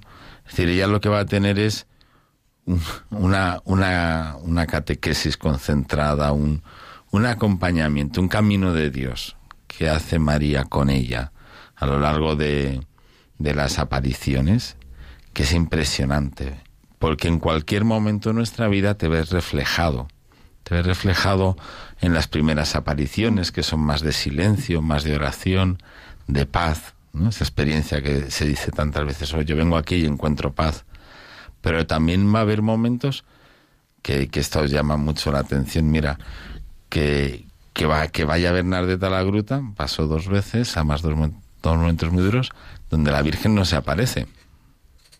Que eso es lo llamativo, es decir, que hay quien, hay quien fue fiel, fue Santa Bernadette. ¿eh? Ya cuando lleguemos al cielo le preguntamos a la Virgen María, ¿no? Pero hubo dos días que no apareció, ¿no? Y el segundo día fue muy dramático porque la gente miraba a Santa Bernadette, la veía rezar y descubrían que, algo había pasado. Y ese día ella se esfuerza todo lo que puede, pone todo tipo de caras, ¿no? Pero hay una cosa preciosa que es que su hermana se da cuenta y le dice, hoy no ha pasado nada. Y ella dice una frase que, que para una niña de 14 años es muy llamativa, pero que dice, no sé qué habré hecho mal. Yo cuando escuché esa frase, dices, ¿cuántas veces nosotros hemos llegado a decirle al Señor cuando no salen las cosas como nosotros imaginamos o lo que sea, ¿qué habré hecho yo mal? No, no sé qué he hecho yo mal. ¿no? Y, el, y, y el Señor a veces nos prueba también en esa noche oscura, ¿no? Y una niña de 14 años la vive. Bueno, pues todo esto es lo que uno va encontrando, ¿no? En, en Santa Bernadette, ¿no? Luego ya Precisamente en estos días se están recorriendo las reliquias de Santa Bernarda de diversas eh, diócesis de Italia. Y decía Vittorio Mesori, que es uno de los grandes estudiosos de Lourdes y de la vida de Santa Bernadette, y decía, si se conoce a Bernadette, es imposible no enamorarse de ella y no pensar en el paraíso. ¿Cómo se ayuda, conociendo a Bernadette, conociendo a Lourdes, a pensar en el cielo? como eh, porque uno tiene deseos, ¿verdad? Cuando uno tiene deseo, tiene ganas, ¿no? Entonces es cuando pensamos. Fíjate, es verdad que, que también en, en Lourdes, que es un lugar de, pues muchas veces hemos hablado de, vamos, las únicas palabras que se le oyen a Bernadette, que, que dice de la Virgen, es la palabra penitencia, penitencia, penitencia, pero todo Lourdes te lleva, ¿no? A esa mirada de, de un cielo nuevo y una tierra nueva. ¿No? De que vamos a empezar de nuevo, ven, ven a lavarte a la fuente, ¿no? Vamos a empezar de nuevo para la vida de, de, del cielo. Y le dice la madre en un momento dado a, a Bernadette, le dice, no te prometo ser feliz en este mundo. Antes habéis, hablado de la fidelidad y de y ha sido ha sido un tema recurrente en este en este en esta última peregrinación, porque nos ha hecho un tiempo magnífico y pero cada vez que bajábamos y subíamos, parábamos tal, lo comentábamos con la gente, ¿no? O sea, llevamos muchos años yendo, eh, con buen tiempo, con mal tiempo, octubre, mayo, más luz, menos luz, más gente, menos gente. Y allí está la gruta. Y allí está la madre, fiel, siempre. Si esa fidelidad además la tiene Bernadette, y, y, y si además tiene la, la, la certeza que transmite de, de, esa promesa de la madre, eh, ¿cómo no vamos a imaginar nosotros el cielo? Antes de, ponía el ejemplo de este sacerdote amigo mío, del padre Pablo, cuando me decía, Damaso, estos cinco días de Lourdes, pues esto todo el tiempo. Si nosotros que palpamos eso, lo decimos también en el documental, ¿no? Eh, a veces tendemos a hablar de burbujas como tal, bueno, pues estos cinco días de Lourdes son una burbuja. No. La burbuja es lo que vivimos en Madrid y la careta que nos ponemos. La realidad es exactamente aquello que vivimos allí. Y Lourdes probablemente, y el ejemplo de Bernadette, sea un ejemplo de una micromilésima parte de lo que puede significar el cielo cuando vayamos. No tenemos la inteligencia suficiente para entenderlo, pero jo, yo creo que todos los que hemos estado en Lourdes podríamos probablemente no, no describirlo con palabras, pero sí ser conscientes de algún momento de gracia que hemos sentido allí, de decir, wow, qué pasada es esto, ¿Qué- qué-?", y que eso sea simplemente una, una pincelada de lo que el Señor nos tiene preparado. Esa fe de Bernadette, esa capacidad de, transmitirnos la fidelidad en la que ella pone toda su, toda su fe, ¿no? Y, toda su creencia y toda su... Esto es así, eh, a mí me ayuda muchísimo y no de una forma hablada y no de una forma vivida. Padre Guillermo, sí que me gustaría, eh, aunque sea brevemente, detenernos en la figura de Santa Bernadette, porque eh, su vida fue muy, muy difícil. No, fue una mujer eh, Aprobada. eh, probada constantemente, constantemente. Y con nosotros, con, con la hospitalidad, también nos acompaña mucho el padre Víctor, Víctor Hernández Arcediano, que es también eh, de la misericordia, misionero de la misericordia. Y él, bueno, él hubo, él ha, él ha estudiado mucho también la figura de Santa Bernadette, ¿no? Hubo un tiempo Estuvo en este programa. ha estado estuvimos aquí en el programa, ¿no? sí. Nosotros siempre teníamos la duda ya porque empezó a sacar tantas cosas de Santa Bernadette, ¿no? Que ya le decíamos, pero ¿en qué momento has coincidido con ella, no? Porque, porque realmente. Y, y él siempre recuerda una frase, dice, eh, Santa Bernadette no era pobre, fue empobrecida. Y eso llama, llama la atención. Cuando uno va a Lourdes y ve el lugar donde ella nació, era una casa relativamente cómoda y para lo que era un pueblo como era Lourdes, pues se suponía que, digamos, la familia podía haber vivido medianamente bien. Pero a raíz de, pues, de la gestión familiar, que no era muy buena, también de la generosidad de la familia y ya de diversos problemas que hay, pues la familia va perdiendo, va perdiendo, va perdiendo dinero, va perdiendo lugar, van, tienen, empiezan a tener muy mala fama. ¿eh? Sus tías son echadas de la congregación de hijas de María de la parroquia. Ella tiene 14 años y apenas sabe sabe hablar. Ella llegará a decir, dice, bueno, la Virgen se me ha aparecido a mí porque no había nadie más pobre que yo. Y de pronto ella, eh, en medio de todo esto, es la que recibe la presencia de lo que ella primero empieza hablando de una señora, ¿no? de esa señora que, que se le aparece. Y, y hay algo que es verdad, que ella vive la pobreza, ella tiene asma, tiene muchas, ¿eh? tiene muchas limitaciones, pero de pronto hay también una fortaleza en su vida, una- un, un deseo de fidelidad desde el, desde el primer momento que también te llama la atención. Es decir, que una niña que, que está muy mal vista por, digamos, por la, por, por, por, la familia, ¿no? En, en el pueblo, se enfrente a las autoridades, se enfrente a las, a las religiosas del, del colegio, porque las monjas del colegio dicen, esta es una niña que, que ha perdido la cabeza. El párroco, el párroco de Lourdes, al cual yo propondría también como patrono de los párrocos, porque es un hombre profundamente de Dios y profundamente sensato. Es decir, él cuando le dicen hay aquí apariciones en el pueblo, no le da dos tortazos a los curas que tiene al lado, bueno, porque tenía que haberlo hecho. No, pero es verdad, él es, él es un hombre que, que, no, que no le fascina como algo que, a veces tenemos ahora este problema, ¿no? De, de tantas cosas llamativas, vamos aquí, vamos allá, ¿no? Dice, "Va- vamos a probar las cosas, ¿no? ¿Eh? Y de pronto, él, cuando se da cuenta que aquí está pasando algo, es el que se va a poner al frente, ¿no? Y va a ser el gran protector de Santa Bernadette, ¿no? Entonces, que una niña así sea capaz de mantener la fidelidad, pues claro, a todos nosotros nos, nos lleva. Cuando hablábamos de esta vida del cielo, dice, no solamente sabes que es posible la, el ser fiel, ¿no? Porque una niña así te lo, te lo enseña, sino también descubrir en ella algo que es, que es también llamativo, como es el, el, el, el- el sufrir por otros, ¿no?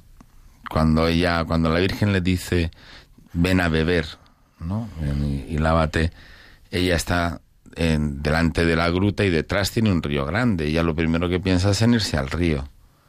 Y de pronto es cuando la Virgen le dice, no, no, métete al fondo de la gruta.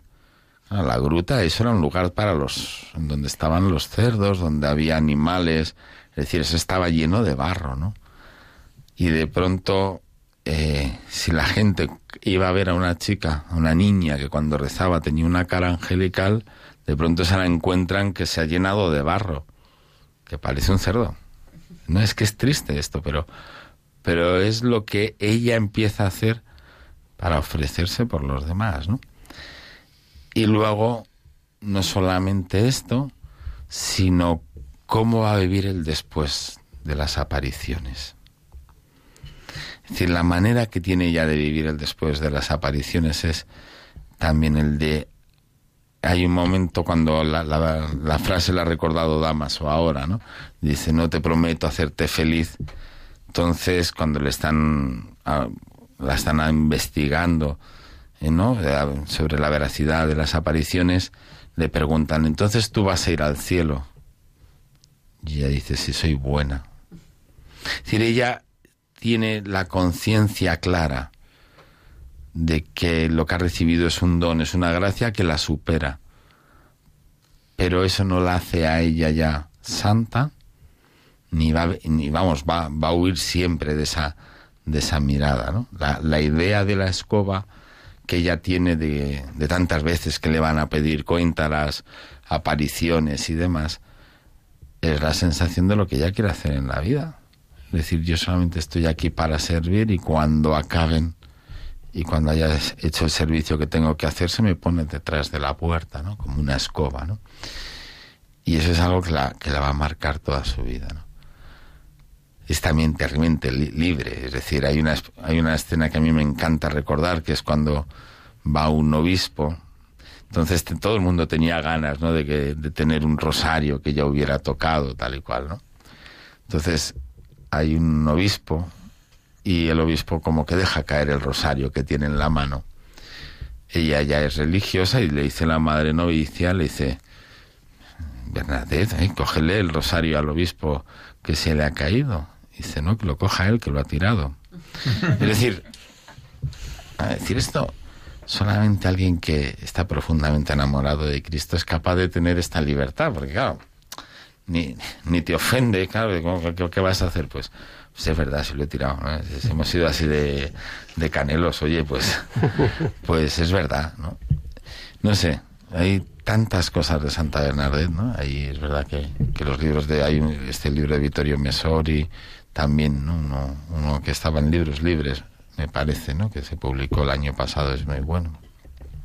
Y bueno, luego de, un padre, René Laurentín, que es un mariólogo, que falleció el año pasado con 100 años, ¿no? Pero vamos, es un... Eh, él, sí que ha investigado todo, todo, todo, todo, todo lo que ha pasado en Lourdes muchísimo, ¿no?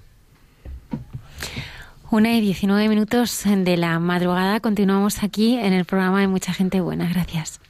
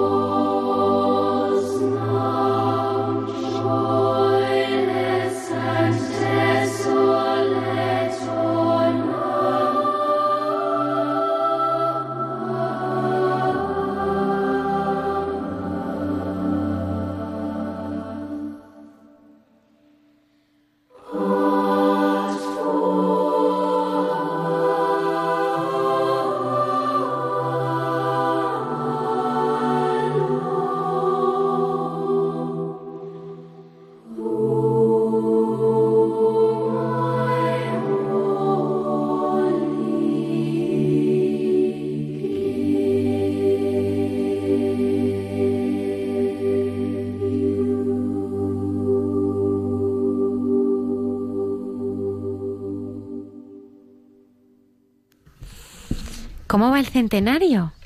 Bueno, pues vamos eh, con un gran número de personas que siguen yendo en peregrinación.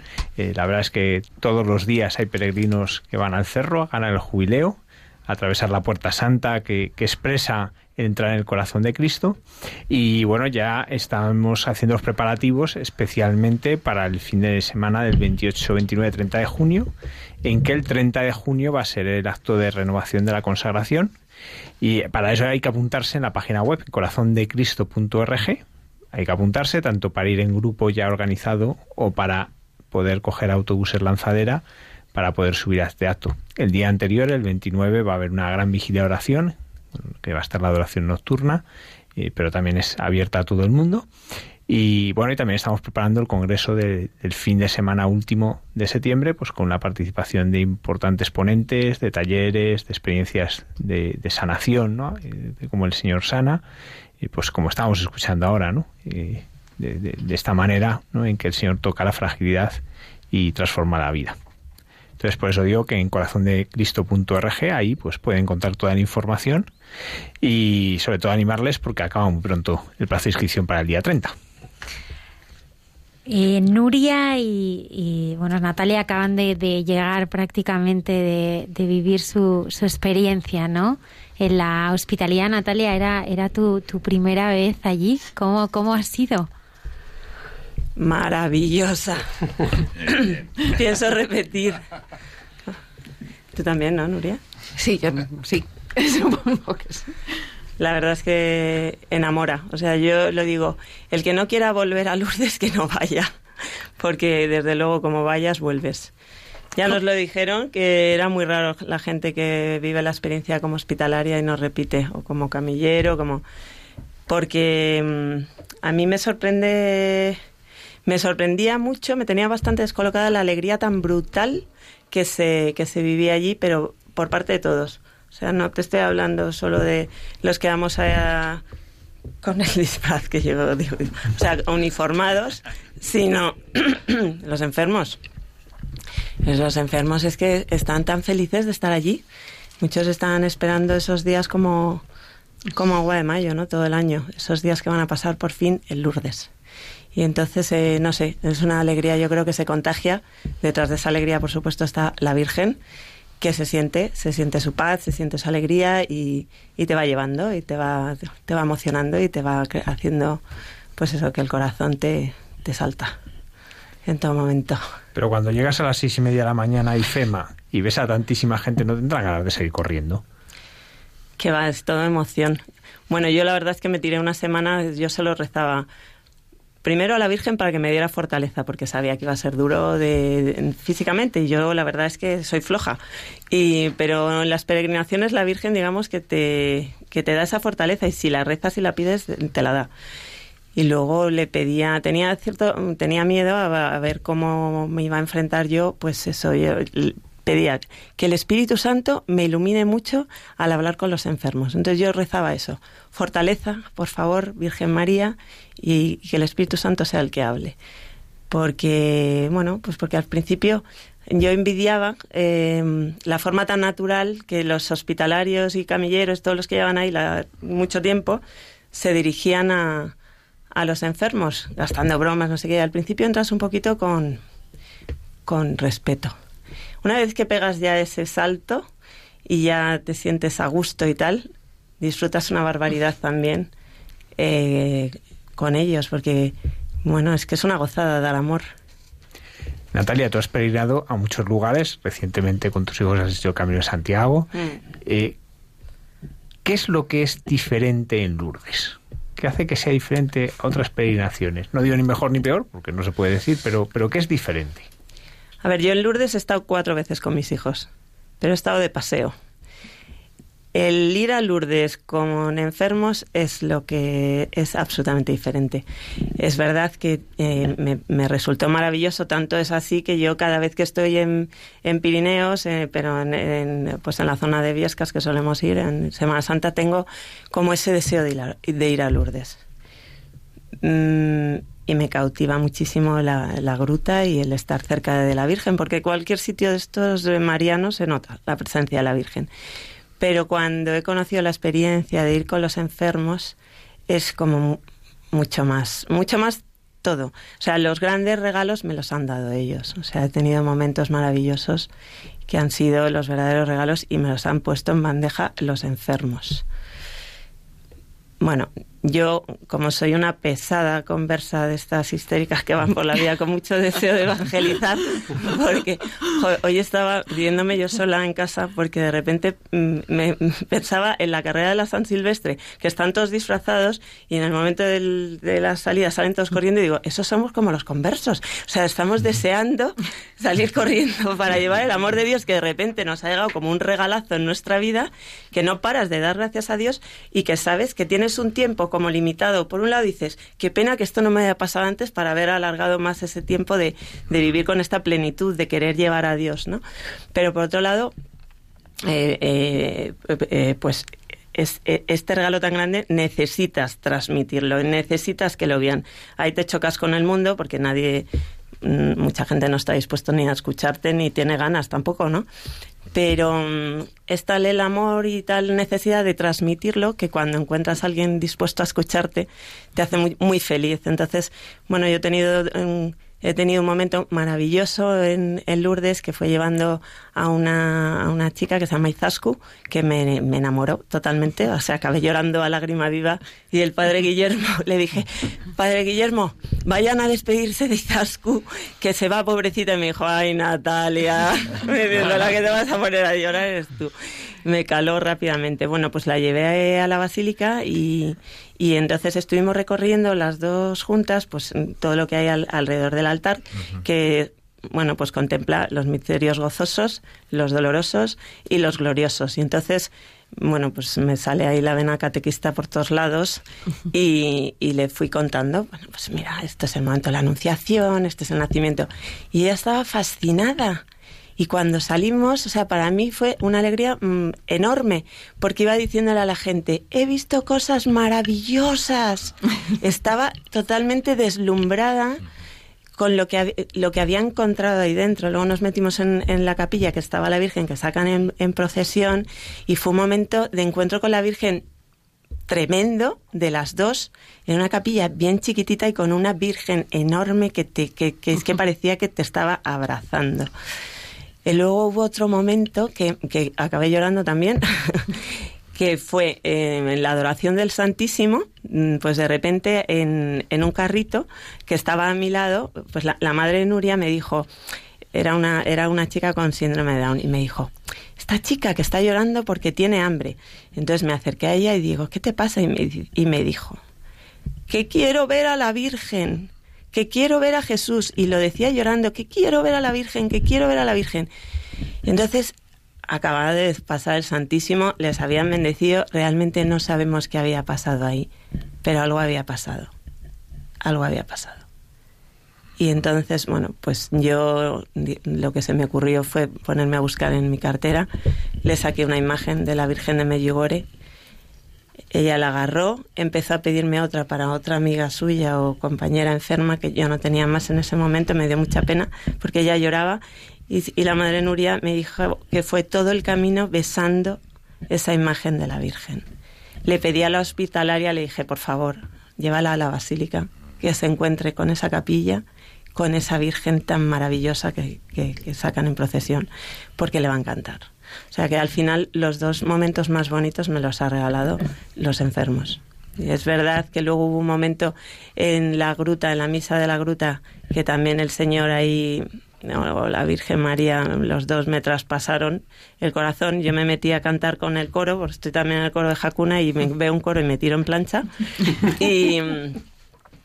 Y, entonces eh, de repente empezó a sonar la canción de Alma Misionera y empecé a llorar y no podía parar de llorar. Era como la, la, boba del coro que no cantaba, solo lloraba. Lloraba, lloraba y lloraba porque sentí, pues en ese mensaje tan bonito, mm, que, esa llamada eh, de la Virgen sigue ayudando, sigue, o sea, la canción ahora mismo se me está yendo, eh, pero es Tengo alma misionera, dispuesto a lo condúceme a la espera, no importa lo que sea, tú llámame a seguir, o sea, llévame- llam- llámame a servir, perdón. Entonces, ese deseo de servir, a mí, de verdad, o sea, es que me hace súper feliz lo de servir. Me hace súper feliz. Ser hospitalaria, de verdad, o sea, yo le he pedido a mi marido que por mis 50 años no me regalara una fiesta sorpresa ni me hiciera un vídeo. Me quería ir a servir. Quería irme a Lourdes con los enfermos. Y hoy tomando un café con una amiga me decía, es que pides unos regalos tan raros. Pues, eh, pues sí, pues me apetecía ir a eso, a servir. A servir y la felicidad de estar limpiando y de estar mm, ayudando a cambiarles, a- ayudando a ducharles. Es que es maravilloso, es que la gente, porque no lo ha descubierto, pero es que cuando lo descubres es un regalazo. Que al final el regalo, o sea, yo decía, es que mi marido me, me hizo un regalo marav- me ha hecho un regalo maravilloso que a su vez cada día se iba desplegando en cantidad de regalos porque cada día era un regalo, cada mi- minuto, cada momento, o sea, realmente ha sido un regalo que creo que no voy a olvidar en toda mi vida y que pienso repetir y seguiré peleando cada cumpleaños por hacer otra peregrinación. Nuria, ¿y para ti cómo ha sido este encuentro con la Virgen en Lourdes? Pues, pues para mí ha sido también un regalo. He ido, mi compañera de habitación ha sido Natalia.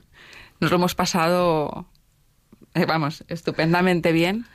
Yo en principio iba simplemente a acompañar a mis padres. Busqué, mi padre está mal, necesitaba ayuda y busqué pues a alguien que pudiera, o sea, alguien con quien ir, con un enfermo. Y terminé aquí, en la hospitalidad. Y, y la manera de poder acompañar a mis padres era pues sirviendo yo. Y en principio pues iba un poco como, "Puf, madre mía, ¿yo qué voy a hacer? ¿Qué hago yo aquí? Pero luego al final es verdad que es un regalo. No he hecho más que reír, disfrutar del viaje, disfrutar de la Virgen y, y poco más tengo que añadir a todo lo que se ha dicho ya, más que, bueno, a mí, para mí, mi experiencia personal es que el Señor me ha vuelto a colocar en mi sitio. Pero bueno, ese es mi sino, que el Señor me, me coloca una y otra vez en mi sitio. y entonces, cómo no, y en esta peregrinación tenía que ser a través de los enfermos. Los enfermos te ponen, eh, te colocan. Y entonces, bueno, me traigo apuntadas las frases porque tengo claro lo que el Señor me dijo en dos enfermos, que, que me he apuntado lo que me venía a la cabeza y que viene en los evangelios, porque es así. Y uno es eh, con Izascu.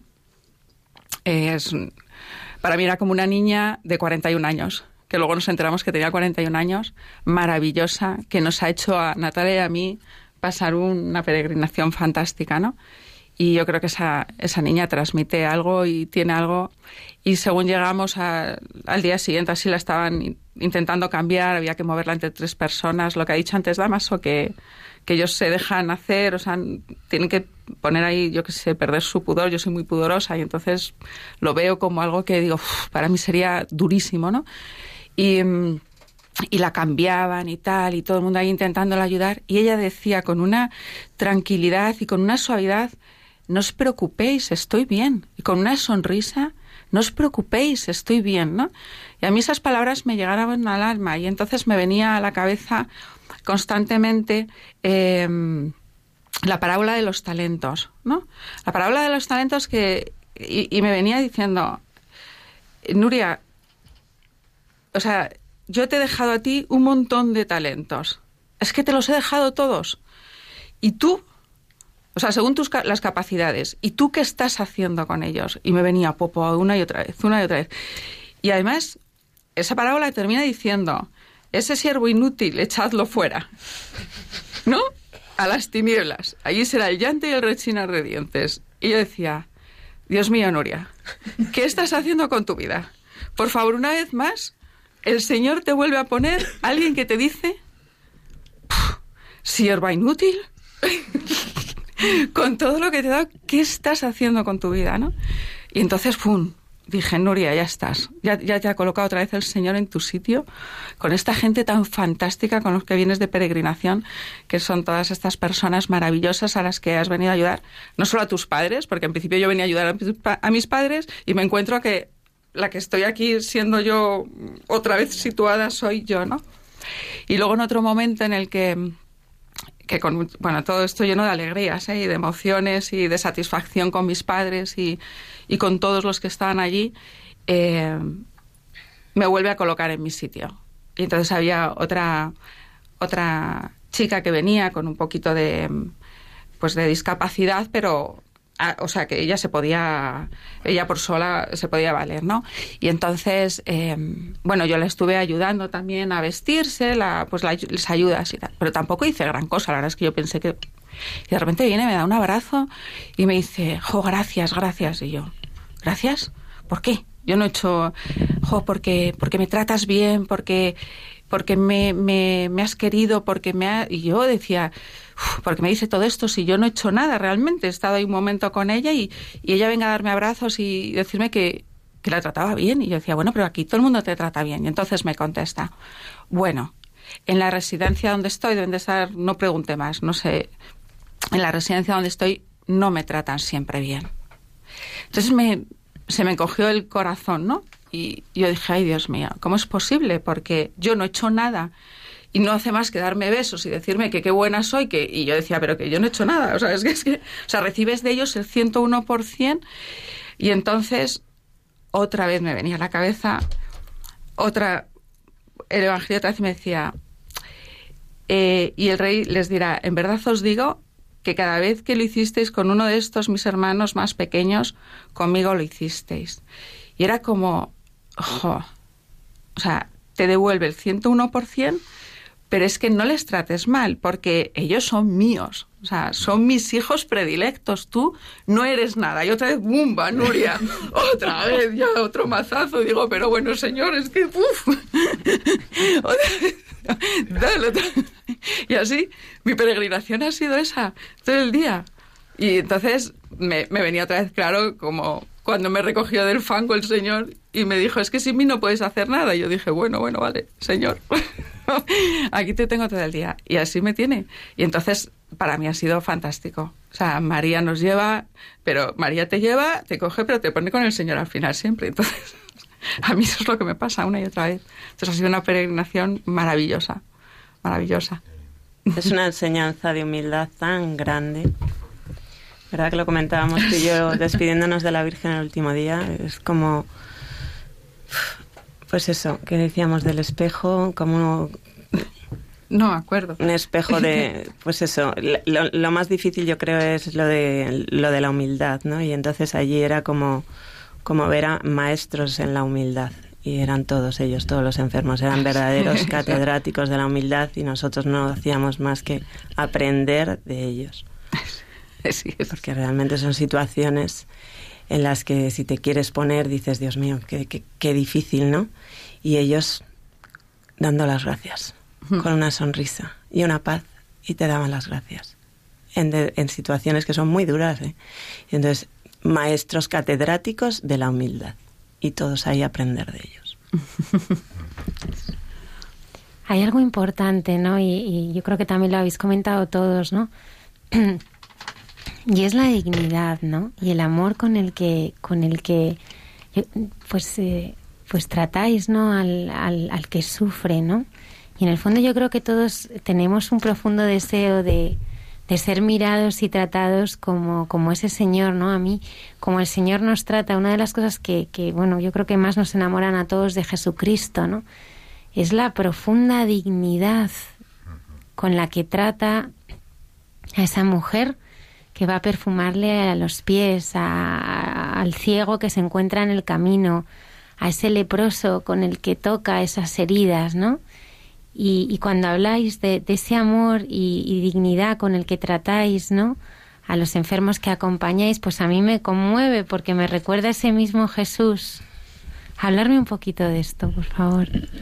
Bueno, yo, yo voy a empezar a hablar con, hablando de una, una experiencia de Santa Bernadette, pero luego tenéis que hablar también todos vosotros, porque yo al principio dije que era bonito escuchar ¿eh? y os estáis aburriendo de irme. pero no, hay una experiencia de Santa Bernadette que, que siempre nos llama mucho la atención y que siempre recordamos en las peregrinaciones, que, que es cuando la Virgen le habla a ella, ¿no? Un poco con todo como ella siempre había sido como un poco mal vista por todo el mundo le sorprendió que esa señora que se le aparece le dijera, ¿podrías hacerme el favor de venir aquí? Y ella llega a decir, me habló como se le habla a una persona. Pues esa, esa experiencia que una, que claro, es que, que esta niña de 14 años hace, Santa Bernadette, es algo que, que en la hospitalidad siempre se nos ha marcado mucho. Yo creo que es tal vez de las primeras frases que en general siempre nos gusta recordar y recordarnos. ¿no?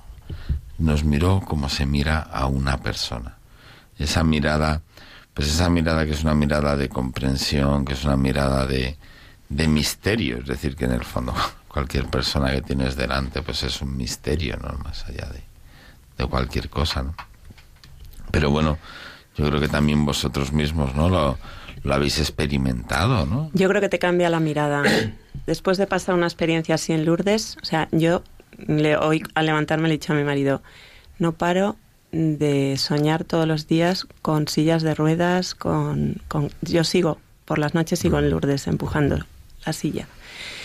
Y sí que me he dado cuenta en Madrid cuando de repente me cruzo con un enfermo con en silla de ruedas que mi mirada ha cambiado totalmente. Ahora les miro con muchísimo más amor. Con muchísimo más amor. Porque he tenido la oportunidad de conocerlos.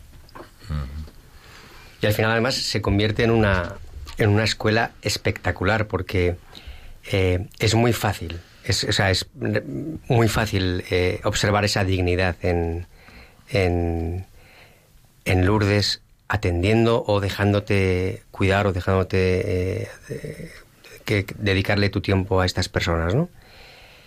Pero luego llega la... Luego llega, al mismo estaba diciendo Natalia, ¿no? Me cruzo con una silla en Madrid y, y mi mirada es distinta.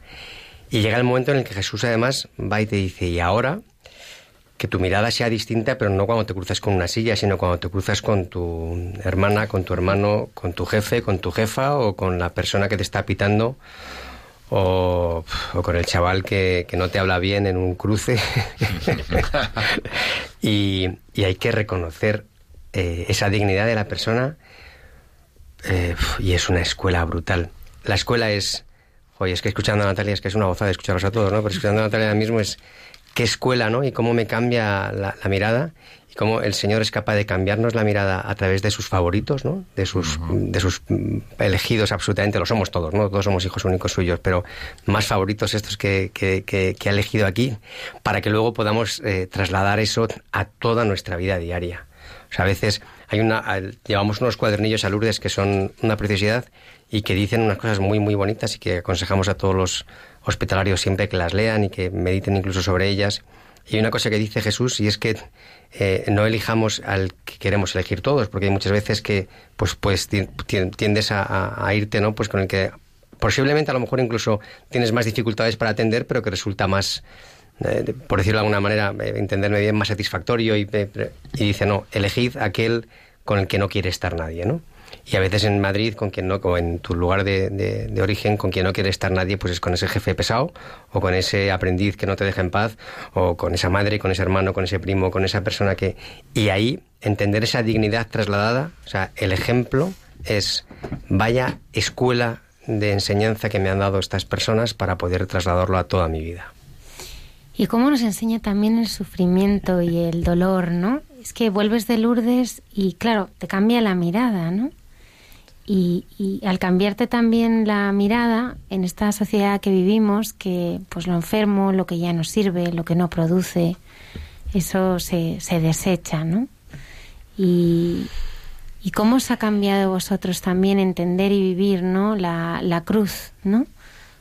Y el dolor allí, afrontar vuestra, vuestro día a día. Bueno, es que a ver, nosotros, yo creo que sirve un poco de preparación para cuando nos llegue la cruz. A mí no me ha llegado, me han llegado crucecitas a lo largo de mi vida. La cruz la espero, sé que va a llegar. Y, viene bien, viene bien ver ese ejemplo de cómo llevar la cruz con alegría, cómo llevar la cruz con el agradecimiento al hermano que te cuida, cómo llevar la cruz mirando a Dios. ¿No? Al final, todo este tiempo es de preparación. Y cuanto más vivas de la mano de Dios, como el corazón te va creciendo y vas amando cada día más, vas amando más al enfermo, al hermano, vas amando más a, a todo, la naturaleza, el- la vida. O sea, Dios te cambia el corazón, pero vamos, de una manera. Entonces, todo es una preparación para esa cruz que nos va a llegar. Y verles, pues es, un- es una enseñanza, claro. y, y descu- ah, bueno, no, sé si querías decir algo, pero yo creo que, que descubrir, ¿no? Descubrir la cruz a veces, en donde uno no, donde uno pensaba que había un dolor, un fastidio, un... A mí me viene ahora un poco a la memoria, bueno, la anécdota, vamos, la, experiencia que hizo un, pues un, también un hospitalario, que es mi amigo también nuestro de, de, toda la vida, ¿no? Que él, eh, su abuela estaba enferma y él un día llegó a su casa, a la casa de la abuela, y se puso a cambiarla, a, a lavarla, a ponerla. Y el padre le decía, pero hijo mío, pero eso, eso cómo lo haces tú? Y pero ¿cómo, cómo te has atrevido, no? Y de pronto él dijo, oye, pero papá, si, si todos los años sabes que me voy a Lourdes, ¿qué te crees que es lo que hacemos? Y él muchas veces nos lo cuenta, esta experiencia, que es cuando él también se daba cuenta que lo que él había vivido a lo mejor en Lourdes, de pronto era que en su abuela estaba la cruz, que lo había llamado enfermedad, que a lo mejor, no sé, estaba, tío, antes de hecho lo de Nuria, porque también me acordaba que tú has venido con, Con tus padres, padres, sí. ¿no? Y que, claro, ahora estáis de nuevo en casa. Sí. Bueno, es que mi padre, bueno, mi padre tiene muchas, o sea, tiene muchos, muchas enfermedades. Tiene un cáncer de pulmón, tiene un cáncer de próstata, tiene un montón de ictus, tiene marcapasos, carotidas obstruidas, tiene de todo, tiene un poco de todo. O sea, no, no le falta, no le falta de nada. Entonces, como que estamos, nosotros en casa lo vivimos con alegría, de verdad. O sea, ya lo vivíamos con alegría. No mm, para nosotros el deterioro de mi padre es un yo le digo a mi madre digo mamá tenemos que estar preparados o sea mi padre ya es un minuto a minuto. Hoy está mañana no está y hay que ayudarle a todo. Y ya está. Por eso yo tenía tantas ganas de ir a Lourdes con ellos. Y mm, nosotros de verdad y esto es así como antes eh, nosotros también hemos, ido- hemos sufrido una conversión con que hemos arrastrado a toda la familia eh, nosotros entendimos claramente desde un inicio mi padre lo único que tiene que hacer es ir al confesionario confesarse pedir perdón y de aquí al cielo.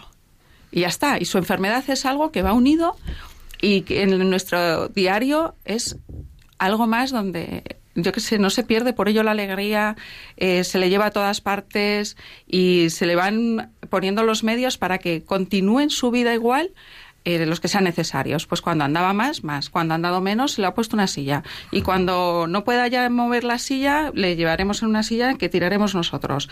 Y así tiraremos y con alegría. Porque es que tiene que ser así. Y si hay que ir a Lourdes y me tengo que poner, como decía yo, el disfraz al principio, yo decía, "Mira, es que me están disfrazando de monja, o yo qué estoy, ¿qué es esto? Porque me veía horrible, lo siento. El, me veía horrible. El, me da igual, pues me lo pongo y si tengo que ir y no iba con ningún miedo, simplemente el decir, pues bueno, lo que me diga, lo que me digan, yo lo hago y con alegría. Y así hemos estado con mucha alegría. Muchísima. Con mucha alegría. Pues ya está. Muy bien. Una y cincuenta minutos de la madrugada. Continuamos aquí en Hay mucha gente buena.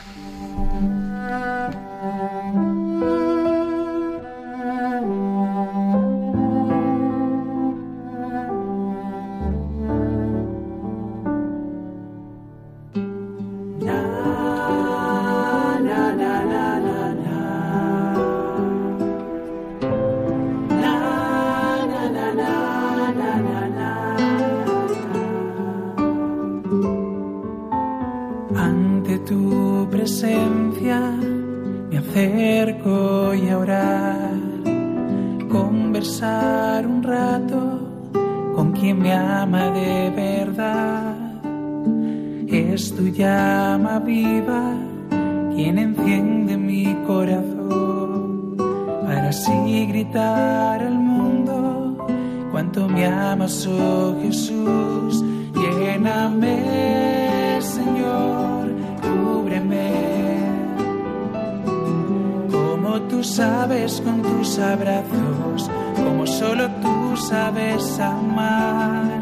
Muéstrame cuáles son tus designios, yo te anhelo Señor, mi corazón ansía por ti y no descansará hasta verte salvado.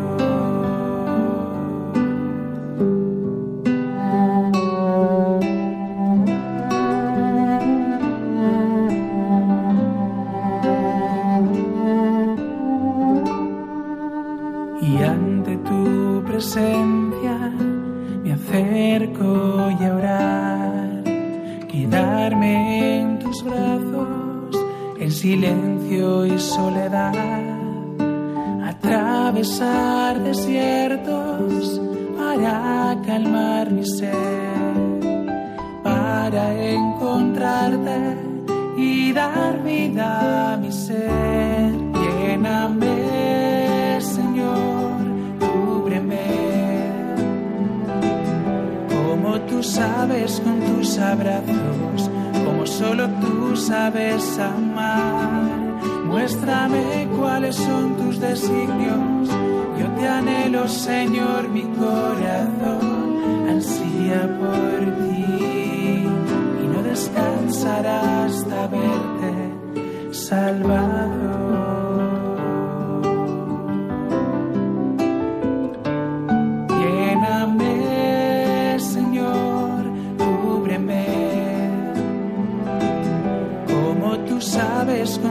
Abrazos, como solo tú sabes amar. Muéstrame cuáles son tus designios. Yo te anhelo, Señor, mi corazón ansía por ti y no descansará hasta verte salvado.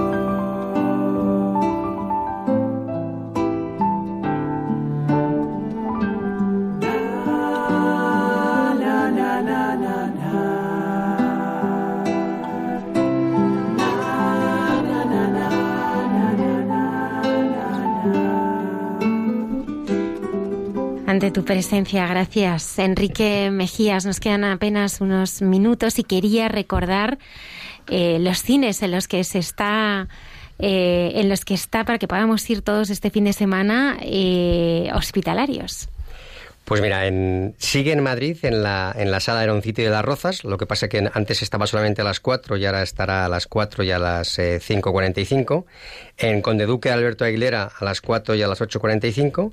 Y en Conde Duque de Santa Engracia a las 6 menos 5 y a las 10. En Alcalá de Henares está en los cines cuadernillos también a las 7. Y las muy buenas noticias es cómo ha funcionado también eh, gracias a las peticiones de las personas, que ahora explicamos cómo, cómo, cómo funciona esto, se estrena también en Barcelona, en los cines Gran Sarriá a las 8 de la tarde, en Valencia en los cines Lis 5 y media y en Murcia en los cines Centro Fama a las 5.45. Además, y esto es muy importante, va a haber dos sesiones especiales el día 30 de mayo, una en Toledo, en los cines Luz del Tajo, que será también a las 8 de la tarde, y otra en Sevilla el mismo día 30, a las 8 de la tarde también, en, eh, en los cines Nervión.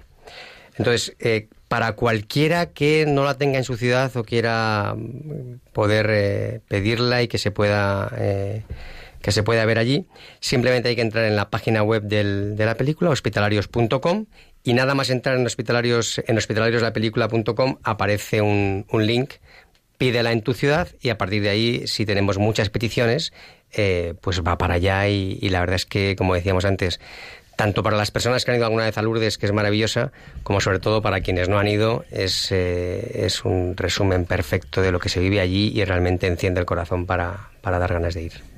Damaso, muchísimas gracias. Padre Guillermo, muchísimas gracias. Muchísimas gracias a vosotros. Ha sido una, una gozada. Eh, Nuria, muchísimas gracias. A vosotros por invitarme. Y gracias eh, muy, muy especiales a mi amiga Natalia, que ha sido inspiración de este programa. Yo te agradezco que, que hayas eh, eh, hecho que todo esto sea, sea posible. Muchísimas gracias. Gracias también a. Nachi, que ha estado aquí acompañándonos, a María Ardovás, a Susana, hermana de Nuria. Antonio Escribano, ¿qué haríamos sin ti, con esa paciencia tuya que tienes? Y gracias también al, al Padre Javier por habernos eh, acompañado. Gracias a, ti, a todos nuestros oyentes, por escucharnos y por acompañarnos siempre. El próximo viernes estaremos aquí puntuales a nuestra cita, después de haber visto ya dos o tres veces hospitalarios, en el programa Mucha Gente Buena a las 12 de la noche. Gracias por estar ahí.